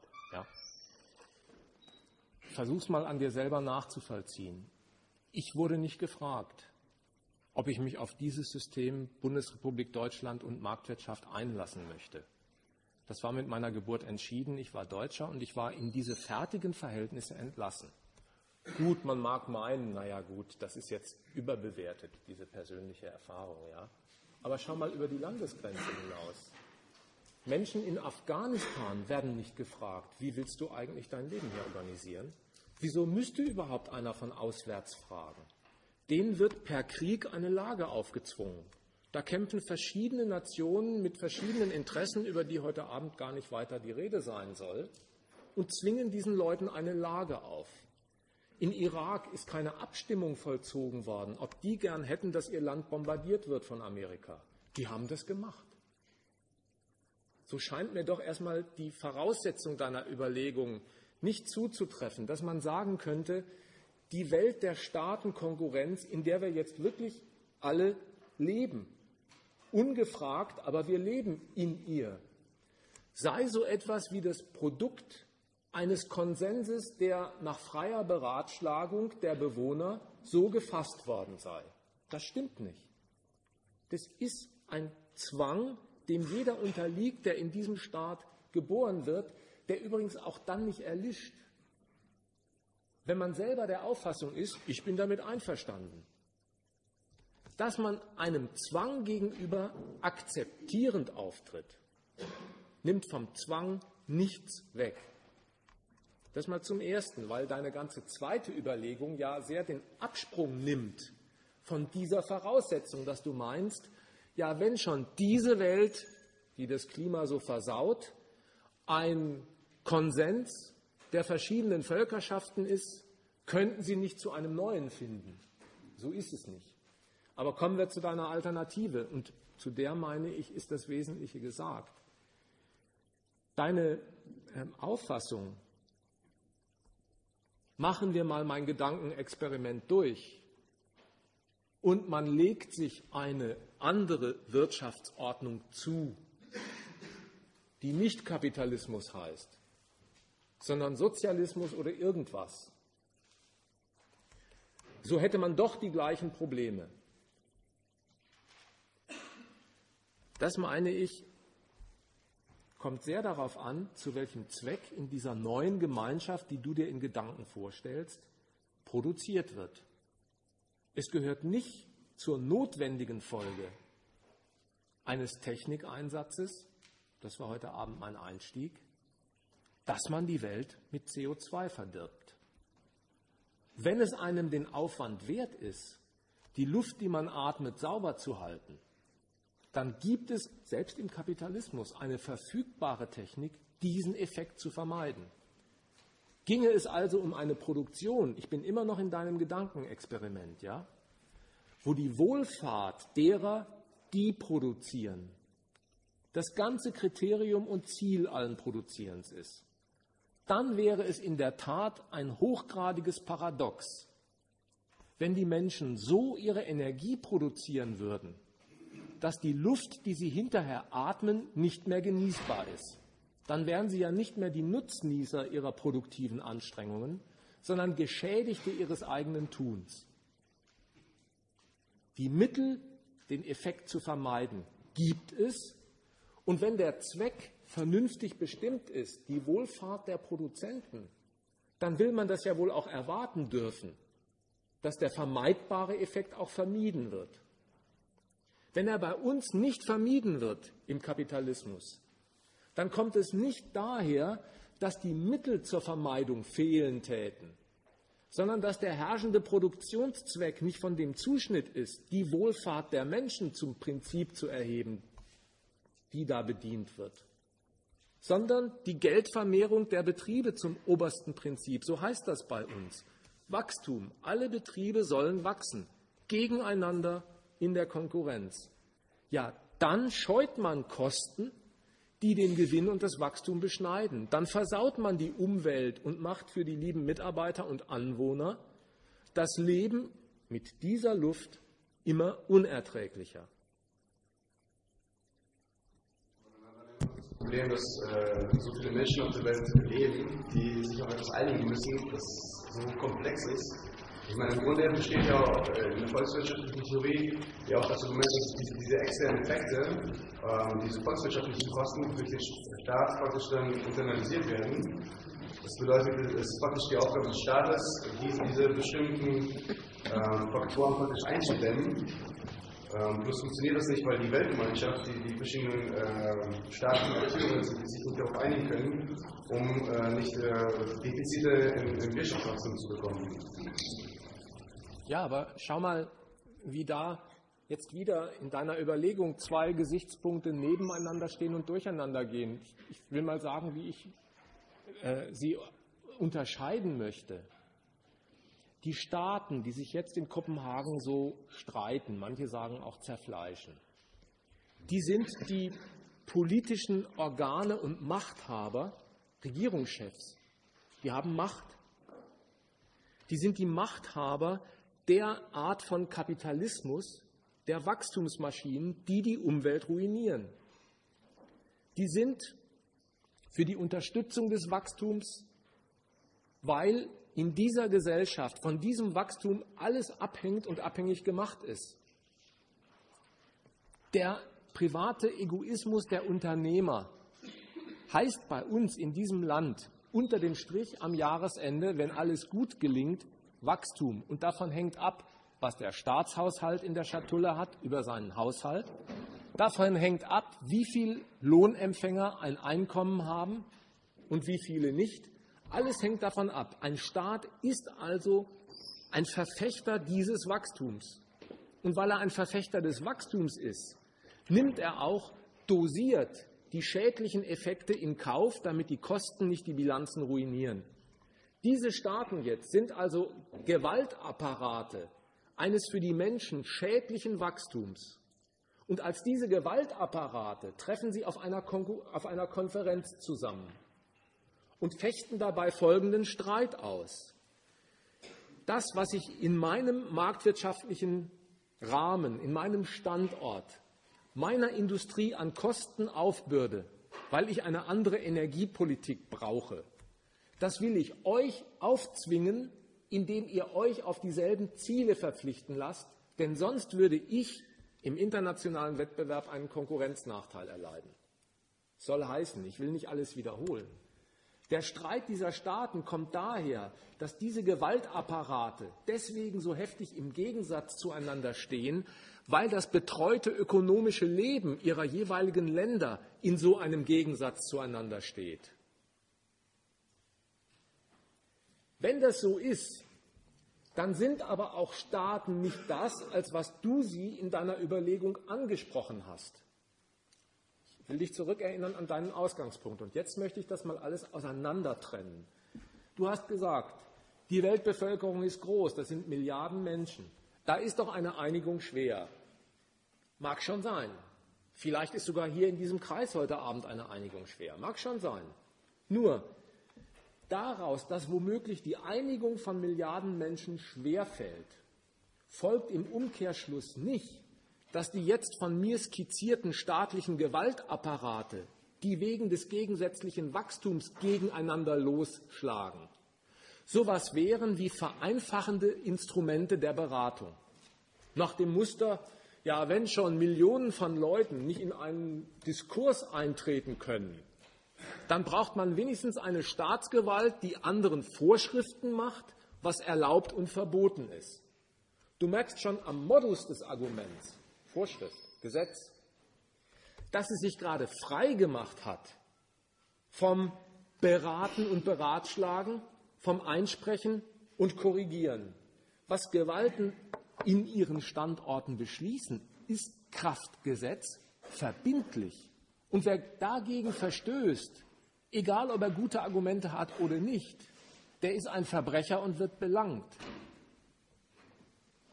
Ich möchte also sagen, versuche nicht, die Staatenwelt, die sich da jetzt so zerfleischt in Kopenhagen, dir vorzustellen wie Hilfsmittel zur Verständigung unter Menschen, die, wären die Menschen auf sich gestellt, so schwer viele, weil die Problemstellungen komplex und die Zahl der Köpfe groß ist.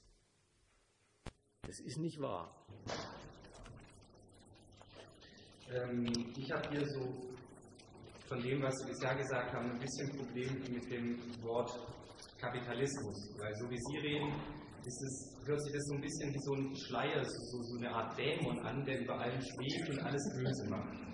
Das passt insofern nicht auch mit den Autokonzernen, diese Ursache und Wirkung, dieses Prinzip, dass böse Unternehmen quasi, also auch nicht weiter interessiert oder so,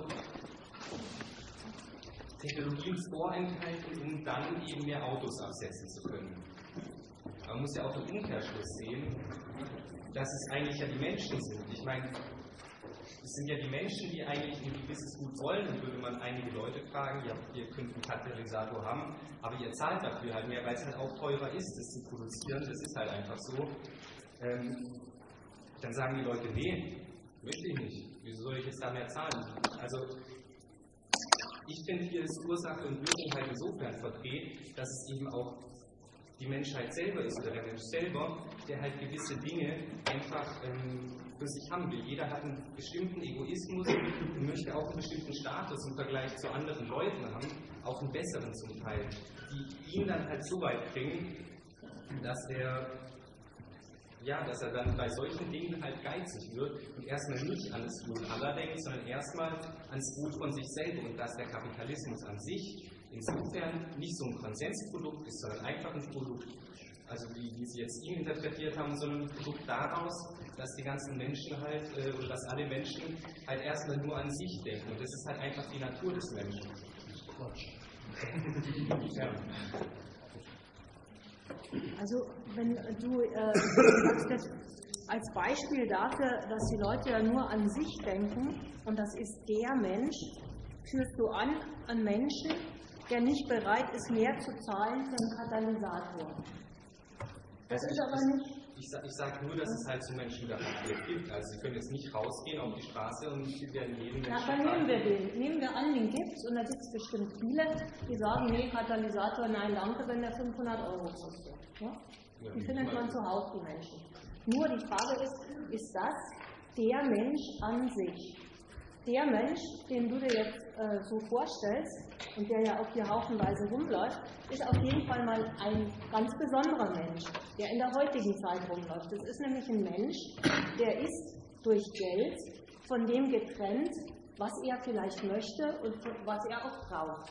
Das ist also ein lohnempfangender Mensch. Der lebt also nicht in der Welt an sich, als Mensch an sich, sondern der lebt in einer Welt, in der man Geld verdienen muss, damit man sich überhaupt mit dem Nötigen versorgen kann.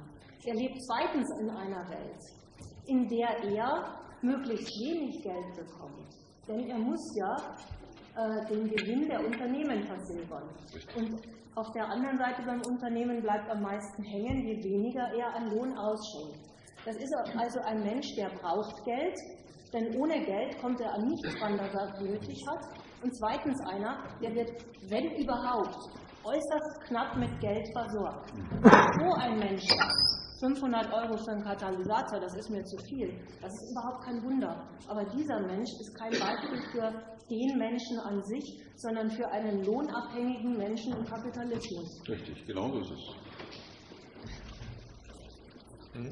Das ist lohnabhängig, das stimmt.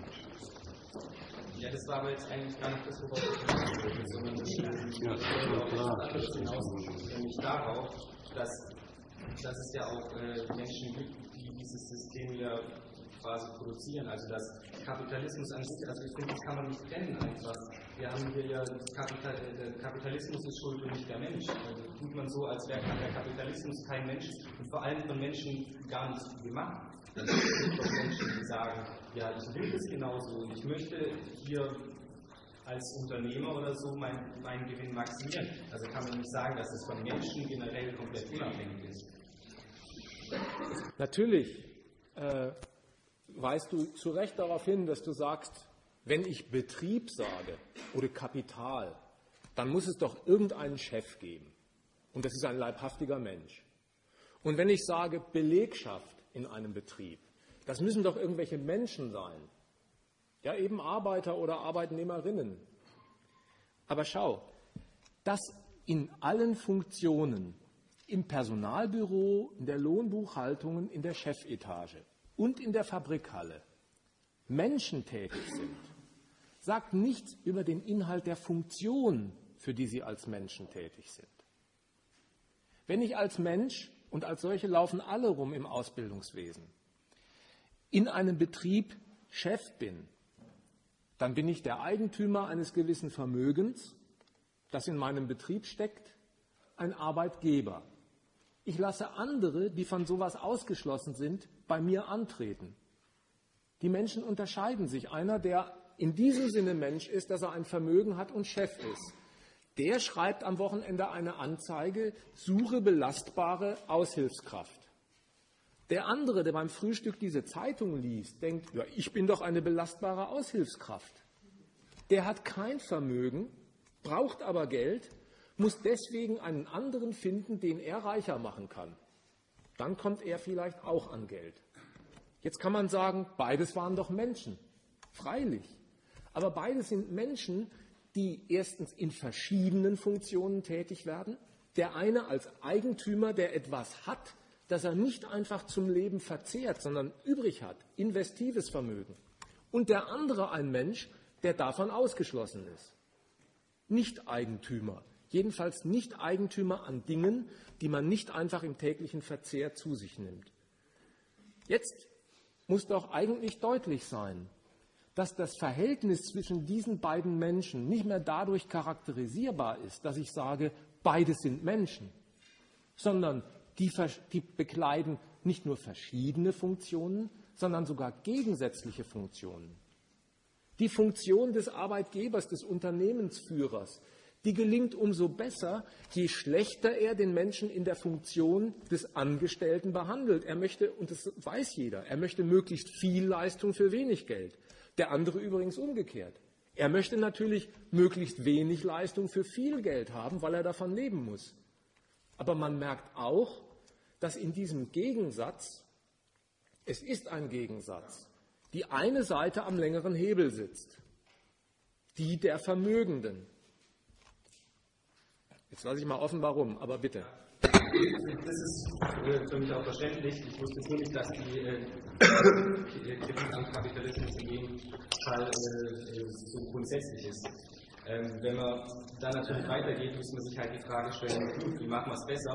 Und vor allen Dingen, wenn wir jetzt ein anderes System schaffen, wie bringen wir den Bäcker dazu, auch morgens die Brötchen zu backen? Das, ist halt, das ist jetzt nur eine Frage, die ich halt wirklich stelle. Ich habe darauf jetzt halt eben keine Antwort und das würde mich halt eben interessieren.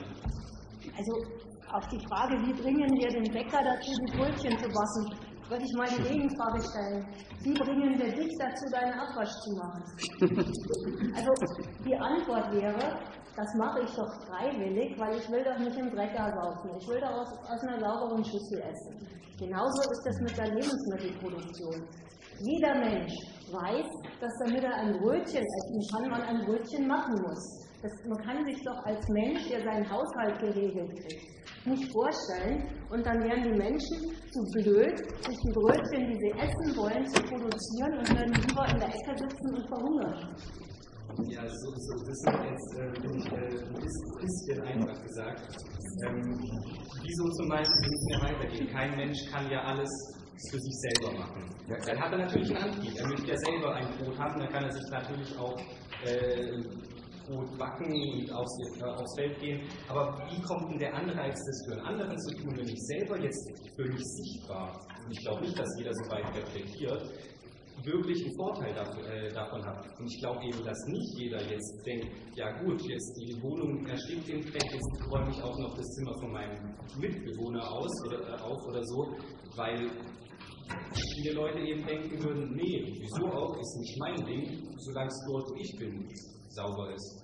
Und so ist auch solche Sachen, die wir haben, wie zum Beispiel ein Fernseher, kann einer für sich selber nicht bauen.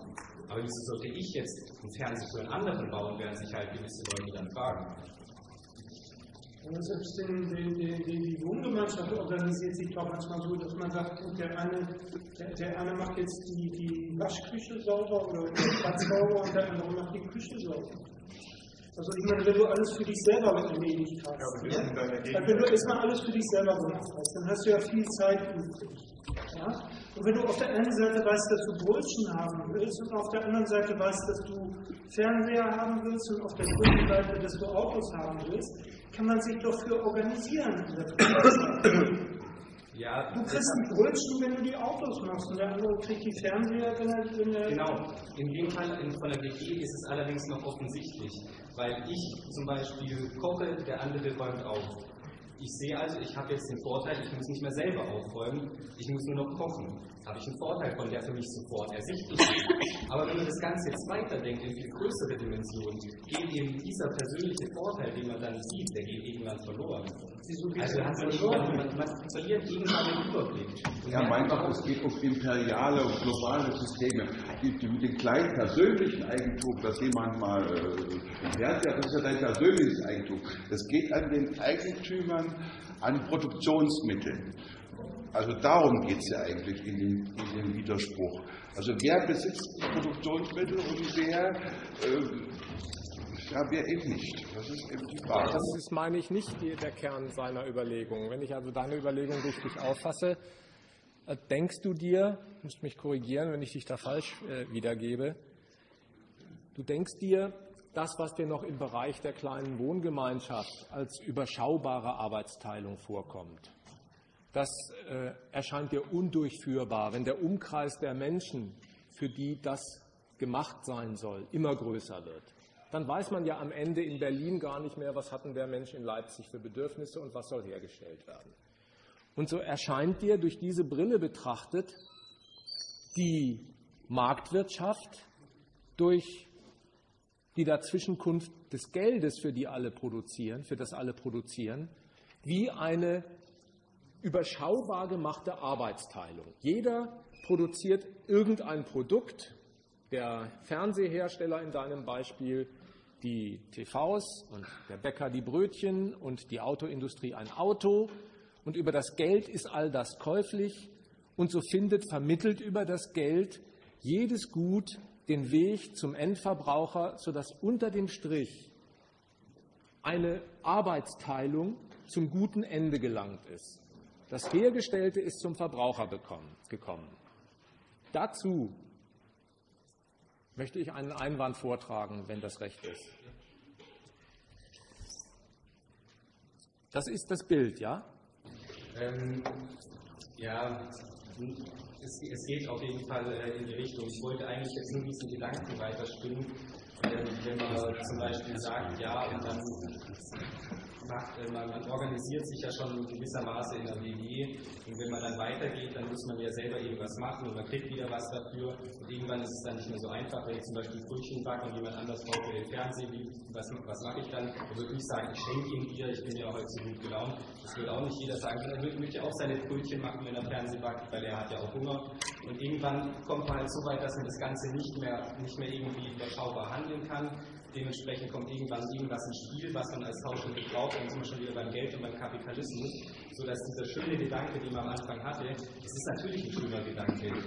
Ähm, wir haben auch äh, Marx zitiert, es sind wirklich schöne Gedanken. Das Problem ist, ob man nicht halt eben zwangsläufig in die Richtung geht, weil, weil man irgendwie allein von der Natur der ganzen Tauschsache und jeder kann nicht alles für sich selber machen, irgendwann in so einen Zustand kommt, wo man ein vernünftiges Mittel braucht, die ganzen Sachen untereinander zu tauschen. Dass man halt dann in so einem Kapitalismus jedenfalls in ein System mit Geld kommt. Also ob die Ausgestaltung jetzt, also ich möchte jetzt nicht alles verteidigen, wie jetzt das äh, heutzutage ausgestaltet ist, nur ob es an sich überhaupt ein komplett anderes System geben kann, das so gut funktioniert, also ist mein Anführungszeichen äh, gut, weil eins ist mindestens auf demselben Niveau ist, das könnte ich mir halt schwierig vorstellen.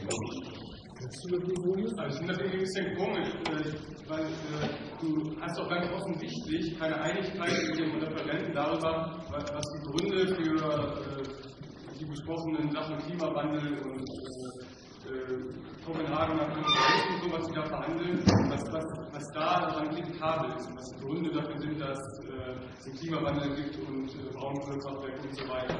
Jetzt, jetzt kritisierst du aber gar nicht die, die Argumente, sondern verlegst dich darauf, zu sagen, ja, mag ja alles sein, interessiert mich nicht so, aber äh, äh, ist doch alles sowieso nicht durchführbar, weil die Menschen dafür sind. Da, da, da tust du quasi so, als wenn du dasselbe Problem hättest wie der Referent und dann winkst du ab und, und, und sagst, äh, geht aber leider nicht. Und das meine ich, ist irgendwie eine komische Tour, weil, äh, weil du halt offensichtlich das nicht teilst. Was der sagt, anstatt dagegen zu argumentieren, jetzt so eine äh, Diskussion über, geht denn überhaupt was anderes als Kapitalismus auf? Nein, es, es, es geht darum, wenn, wenn, wenn wir jetzt schon anfangen zu kritisieren, finde ich, und das war eigentlich meine ursprüngliche Intention, muss man auch, da, muss man auch, äh, da kann ich einfach sagen, ist scheiße, weil ist so, sondern muss auch sagen, ähm, es ist scheiße und ich würde sagen, wir machen es so und so. Und mir stellt sich jetzt schlicht und ergreifend die Frage, wie. Lassen wir mal die Frage nach der Alternative noch einen Moment in Klammern stehen. Äh, nicht, weil ich mich drum drücken möchte, sondern weil sie in der Regel von einem Missverständnis lebt, dass nämlich der, das Einverständnis in allen Punkten der Kritik in der Regel gar nicht vorliegt bei einem, der nach der Alternative fragt. Denn wenn man sie dann sagt, ist er furchtbar enttäuscht, dass es mit den gegebenen Verhältnissen sich so wenig deckt. Aber das möchte ich jetzt für den Moment gar nicht aufwerfen, sondern deiner Idee noch nachgehen. Ist auch egal, wenn er jetzt nicht zum Klimawandel geredet äh, hat. Die Vorstellung, die in dem Beitrag äh, durchscheint, ist nach meinem Eindruck die, du sagst, man kann doch den Kapitalismus, das war das Wabernde oder das Nebulöse, das in dem Begriff steckt, nicht einfach so in Gänze kritisieren, denn nach deiner Auffassung ist er sowas wie eine ins Große und Ganze hinein verlängerte Arbeitsteilung wo für den Tausch produziert wird und über, Geld, äh, über das Geld wird auch der Tausch reell, sodass die Produkte von der Fabrik ihren Weg zum Endverbraucher finden. Und das organisiert der Kapitalismus. Freilich tut er das anders, als es vier oder fünf Köpfe in der Wohngemeinschaft tun. Da hat man ja auch im großen Kapitalismus gar keinen Überblick mehr, wie die Wünsche dort oben im Norden und im Süden ausschauen. Und so wird alles über das Geld geregelt. Da würde ich zwei ähm, Einwände dir zu bedenken geben. Nehmen wir jetzt mal an, wir gehen davon aus, das ist Arbeitsteilung, was hier stattfindet im Kapitalismus. Ja? Eben auf eine besondere Weise, der man gar nicht auskommt. Irgendwie muss immer Arbeit geteilt werden. Gehen wir also mal davon aus, Kapitalismus ist Arbeitsteilung. Dann würde ich als erstes sagen, ist das nicht eine grandiose Verrücktheit, ist es nicht eine solche Verkennung der Tatsachen? Schau, kein Mensch in Berlin, der hier einen TV-Laden eröffnet, weiß, was die Leute in Zehlendorf eigentlich für TV-Wünsche haben. Keine Brauerei in München weiß, welche Biervorlieben eigentlich die Leute in Kreuzburg, Kreuzberg oder in Leipzig haben. Mit anderen Worten, Arbeitsteilung zu einer Produktion zu sagen, wo kein einziger Betrieb mit Blick auf einen ermittelten Bedarf produziert, wäre doch eine äußerst verschwenderische und chaotische Veranstaltung, ob das viele Bier, ob die vielen Koteletts, ob die zu wenigen TVs wirklich einem reellen Bedarf der Gesellschaftsmitglieder entsprechen, weiß man immer erst hinterher, wenn das Kind in den Brunnen gefallen ist. Da müsste man doch vorher fragen, wer braucht was? Machen wir doch mal einen Einkaufszettel. Dann wissen wir, wie wir produzieren. Aber wenn das die Wahrheit über den Kapitalismus sein sollte, wäre es eine grandiose Absurdität. Keiner weiß und will auch gar nicht wissen, wie es um den Bedarf nach Wohnungen, Socken, Autos steht. Alle produzieren drauf los. Und hinterher zeigt sich, von diesem zu wenig, von diesem zu viel. Manche Läden, Läden gehen auch pleite darüber. Und dazu führt dieses chaotische Ergebnis, wo gar nicht wirklicher Bedarf getroffen wird, ist aber gesellschaftliche Arbeit vergeudet worden. Die Bleche, die Kohle, die man dafür verfeuert hat, die vielen 100.000 Arbeitsstunden waren vergebliche Liebesmüh. Also möchte ich mal sagen, jetzt kommt erst der zweite Teil, hab noch einen Moment Geduld. Würde ich dem Kapitalismus dein Prinzip unterstellen, das ist Arbeitsteilung, müsste ich sagen, rote Karte, grandios gescheitert. Zweitens aber, um das geht es gar nicht im Kapitalismus. Denn dort, muss man zugeben, sind die, die Bier brauen in München und die, die Fernseher herstellen in Zehlendorf. Betriebe, die einerseits für den gesellschaftlichen Bedarf produzieren, aber ganz ohne Rücksicht auf ihn. Nicht nur in dem Sinn, dass sie gar nicht erheben, wie hoch ist der Bedarf, sondern die Rücksichtslosigkeit besteht darin, alles, was natürlich für den Bedarf anderer produziert wird. Man selber will die vielen Fernseher nicht benutzen und die vielen Hektoliter Bier nicht trinken. Alles, was für den Bedarf anderer produziert wird, wird diesem Bedarf zugleich vorenthalten. Es wird alles produziert und in die Läden gestellt. Aber das Vorhandene ist für das Bedürfnis nicht das Verfügbare. Dazwischen steht nämlich eine gewaltige Schranke und die heißt, alles hat seinen Preis, Geld. Das Geld, ja, VWL-Menschen geht der Gedanke durch den Kopf, für Geld kann man alles kaufen. Aber betone den Satz auch mal in seiner ersten Position. Für Geld kann man alles kaufen, dann muss man aber auch alles für Geld kaufen. Dann bleibt manche Ware unverkauft im Laden, wenn der, der einen Bedarf danach hat, nicht zahlungsfähig ist. Es gibt viel Bedarf an günstigem Wohnraum. Der Wohnraum wird dafür nicht hergestellt und nicht vermietet. Umgekehrt, die absurdesten Bedürfnisse in dieser Gesellschaft werden befriedigt, wenn man dafür ein Geld auf den Tresen legt. Bibeln, Genitalschmuck, alles zu haben. wenn dann am Ende herauskommt, die vielen unbefriedigten Bedürfnisse bleiben auf der Strecke, dann sagen die Verteidiger der Marktwirtschaft, macht nichts. Wir haben ja nur das zahlungsfähige Bedürfnis gemeint. Und daran merkt man spätestens, wie unaufrichtig das ist. Zu behaupten, das Geld sei der Mittler zwischen Produkt und Bedürfnis, weil man einfach die unbefriedigten Bedürfnisse mangels Geld aus der Rechnung ausscheidet und sagt, die zählen ja bei uns eh nicht. Ich würde gerne noch äh, zwei Sachen dazu sagen. Mhm. Zum einen, Sie haben ja gesagt, dass ähm, bestimmte Bedürfnisse, ich weiß genau auf jeden Fall äh, Bedürfnisse, die anormal sind, befriedigt werden, zum Beispiel Bibeln. Ähm, Im Grunde äh, kann auch jeder Mensch äh, definieren, was seine Bedürfnisse sind. Ich meine, es sind bestimmte Grundbedürfnisse, wie Essen und einen Wohnraum, das möchte sicherlich jeder haben. Aber andere Bedürfnisse äh, sind individuell äh, zu regeln. Und da können Sie ja nicht sagen, ähm, dass dieser Mensch, er möchte dafür Geld zahlen, dass das nicht sein Bedürfnis ist. Und äh, die zweite Einladung wäre, wenn man jetzt äh, realistisch oder historisch irgendwie sich die ganze Sache anschaut, wie das wohl äh, ja, passiert ist bei ähm, bestimmten Nationen, wie zum Beispiel die UdSSR, die, oder Staaten genau gesagt, die UdSSR, die jetzt versucht haben, so ein System oder ähnliches System, was sie aufgeworfen haben, zu implementieren. Ähm, so war es so, dass ähm, praktisch alle Arbeitsgruppen ähm, das gleiche Geld bekommen haben und so weiter und so fort.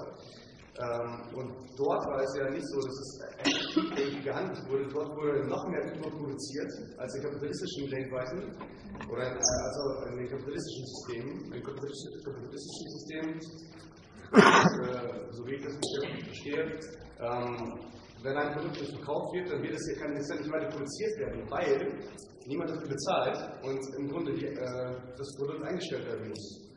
Im Sozialismus oder Kommunismus, wie man es auch immer nennen möchte, in der UdSSR, das ist das Beispiel, was ich jetzt gerade hatte, äh, dort wurden Pelze produziert, die äh, jahrelang äh, in den Fabrik, äh, Fabriken gestanden haben und weggeschmissen wurden, weil man gedacht hatte, gut, man, man weiß, wie die Bedürfnisse der Menschen sind, aber in Wirklichkeit waren die Bedürfnisse ganz anders.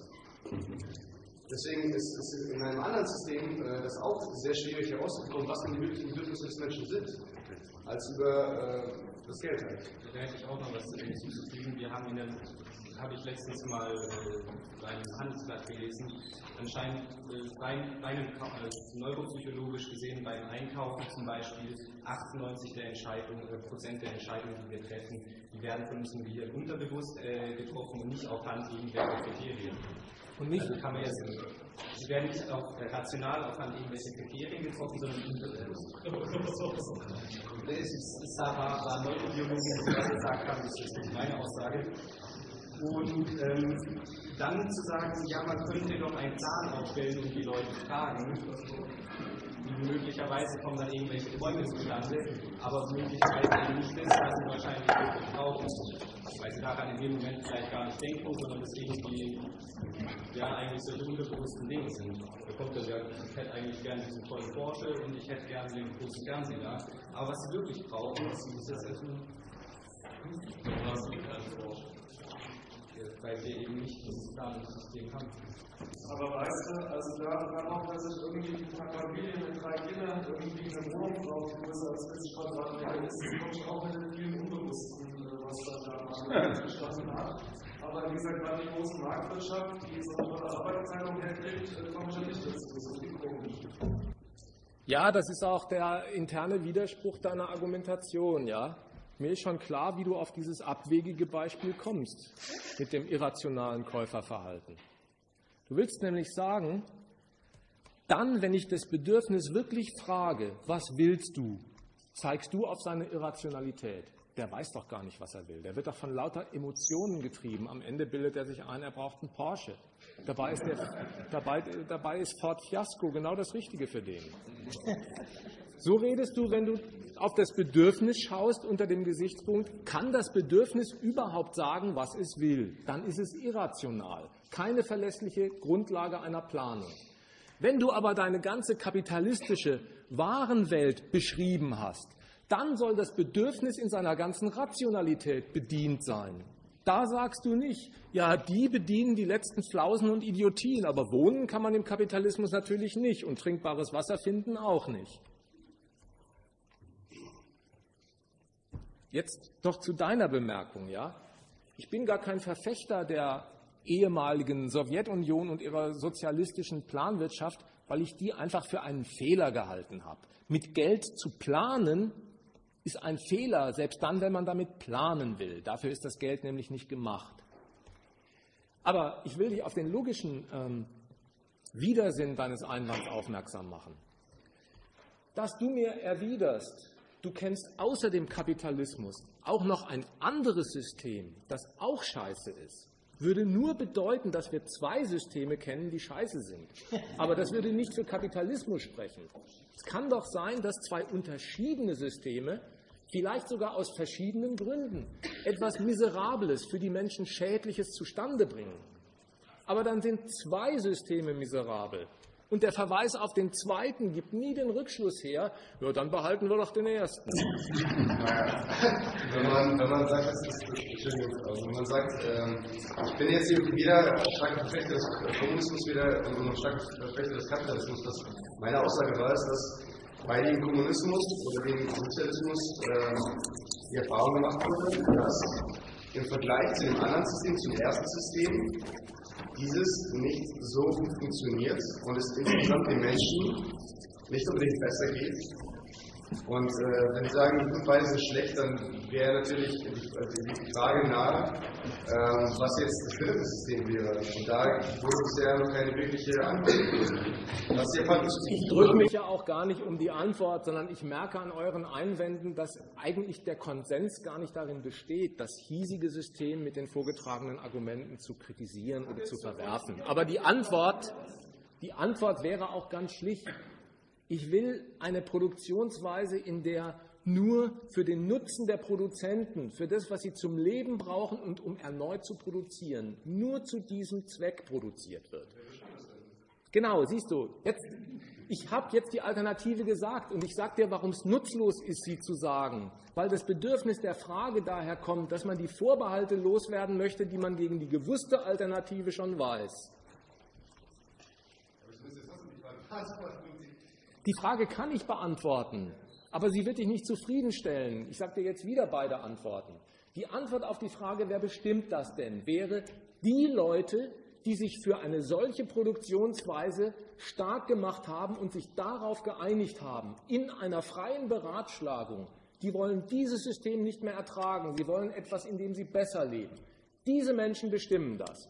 Und dein Vorbehalt kommt daher, dass du sagst, die eigentliche Freiheit des Bedürfnisses regiert nur in einer Welt, in der es Geld gibt. Da kann jeder mit dem Schein in der Tasche sagen, ich nehme das Tempo von Lidl oder von Aldi oder von Karstadt. Da, wo das Bedürfnis festgelegt wird durch den Zwang des Geldes, getrennt zu sein von allen Gütern des Bedarfs und festgelegt zu sein auf eine Erwerbsquelle, die das Geld nie hinreichend hergibt, da herrscht für dich das Reich der Freiheit. Das ist paradox, geradezu aberwitzig, aber durchgesetzt in dieser Gesellschaft.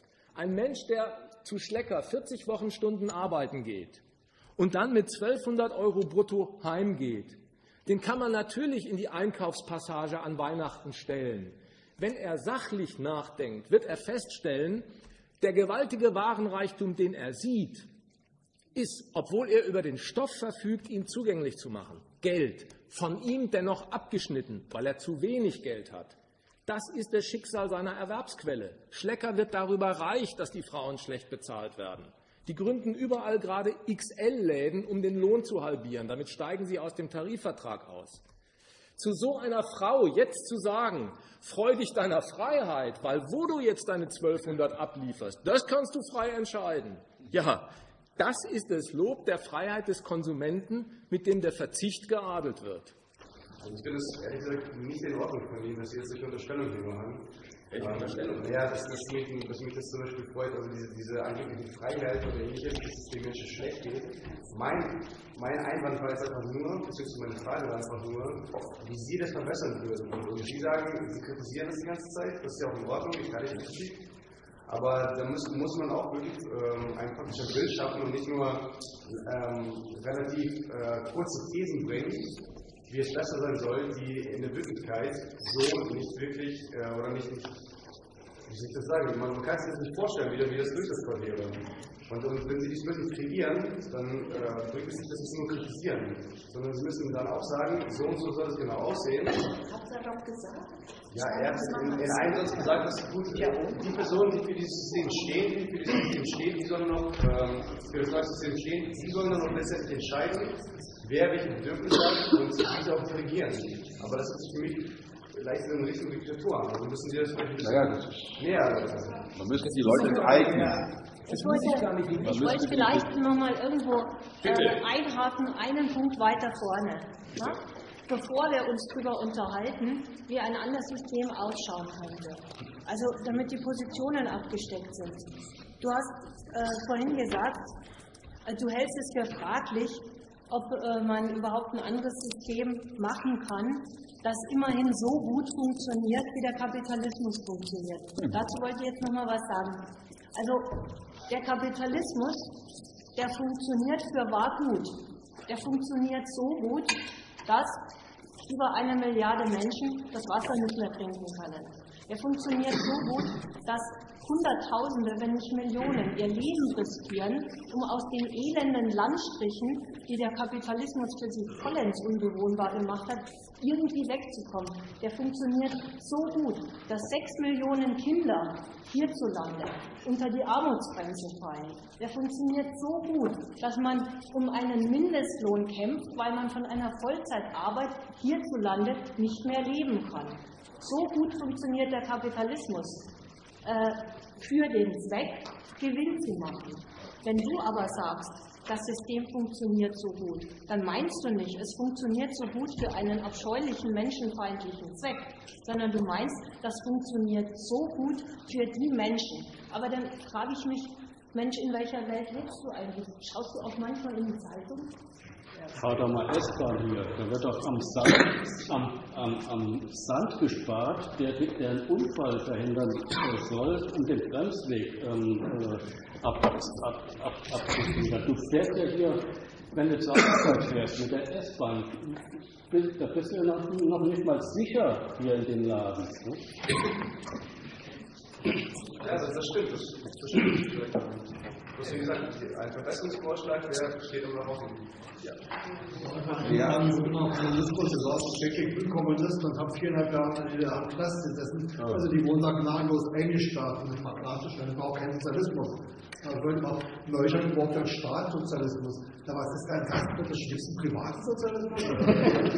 so dumm sind wir, das waren linke Leute, ja. Also so, das wird schon vom Klassenfeind so mit Vereinnahmung das, das, Problem ist doch, dass du auch jetzt wieder, nachdem das gesagt wurde, nochmal äh, eine, einen Verbesserungsvorschlag hören willst. Äh, gerade wurde sozusagen ähm, versucht, dir zu erklären, dass, dass da irgendwie, dass, dass einige hier halt da wirklich nichts Gutes an dieser Produktionsweise sehen. Da ist es ein bisschen schwer für sie quasi eine Verbesserung also äh, einzubringen als Einwand, oder? Ja, schau, äh, das ist jetzt ein allgemeiner Hinweis, aber ich finde ihn zutreffend, damit die Scheidelinie deutlich ist, um die es uns geht. Es sind zwei verschiedene Aussagen, ob ich sage, dieses System hat Fehler. Oder ob ich sage, dieses System ist ein Fehler. Wenn ich mich zum ersten Satz bekennen will, dieses System hat Fehler, dann sage ich damit, seine Zwecksetzung ist in Ordnung und von mir gebilligt, Mängel bei der Durchführung oder Verwirklichung entdecke ich und dafür will ich auch Verbesserungsvorschläge machen. Das finde ich einen Standpunkt, der hat in mancher Hinsicht sein Recht. Also wenn ich zum Beispiel äh, zu Hause ein, ein Essen bekomme, gekocht bekomme, dann kann es passieren, dass ich sage, dieses Essen hat Mängel, dann bin ich für die Beseitigung der Mängel, aber nicht für die Beseitigung des Essens. Wenn ich zum Kapitalismus zu dem Schluss komme, dieses System hat nicht Mängel, sondern ist ein Mangel, dann will ich es ersetzen. Und ersetzen schließt sich eben mit verbessern aus, weil verbessern die Fortexistenz dieses Systems unterstellt. Und das wollte er sagen.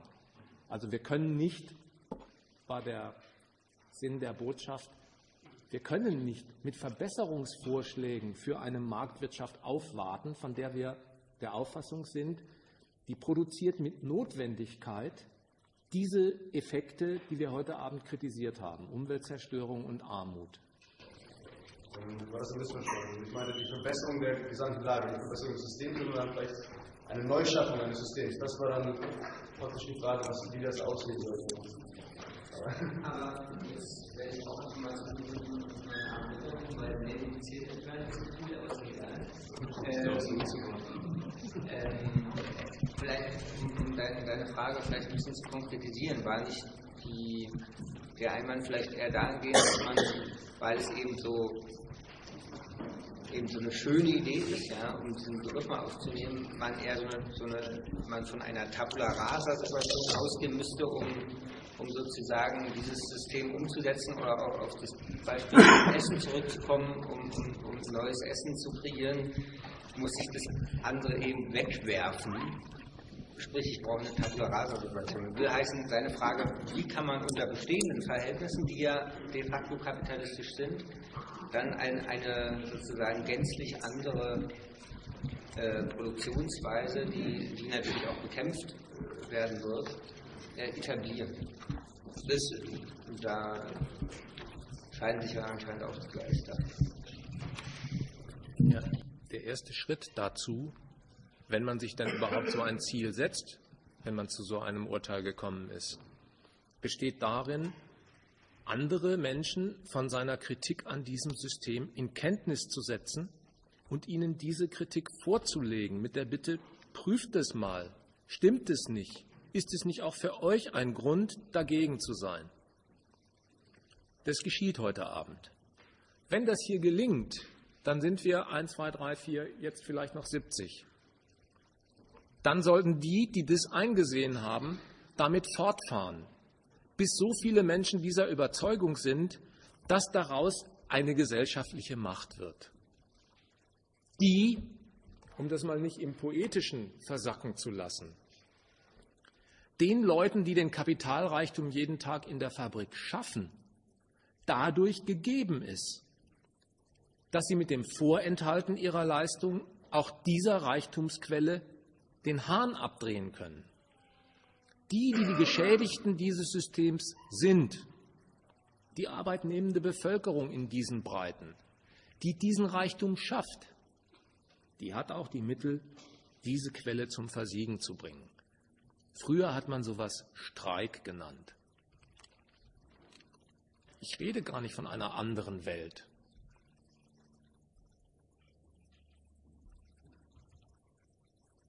Und das braucht man jetzt gar nicht zu vertiefen, solange man sich in dem Stadium des heutigen Abends befindet, das immer noch strittig ist, was für sich genommen nicht schlimm ist, aber die Lage kennzeichnet, was man eigentlich dem Kapitalismus vorzuwerfen hat. Vielleicht auch ihm zugute zu halten hat. Das gehört ausdiskutiert. Und wenn das einleuchtet, sind wir schon mehr als am Beginn des Abends. Und dann geht es weiter.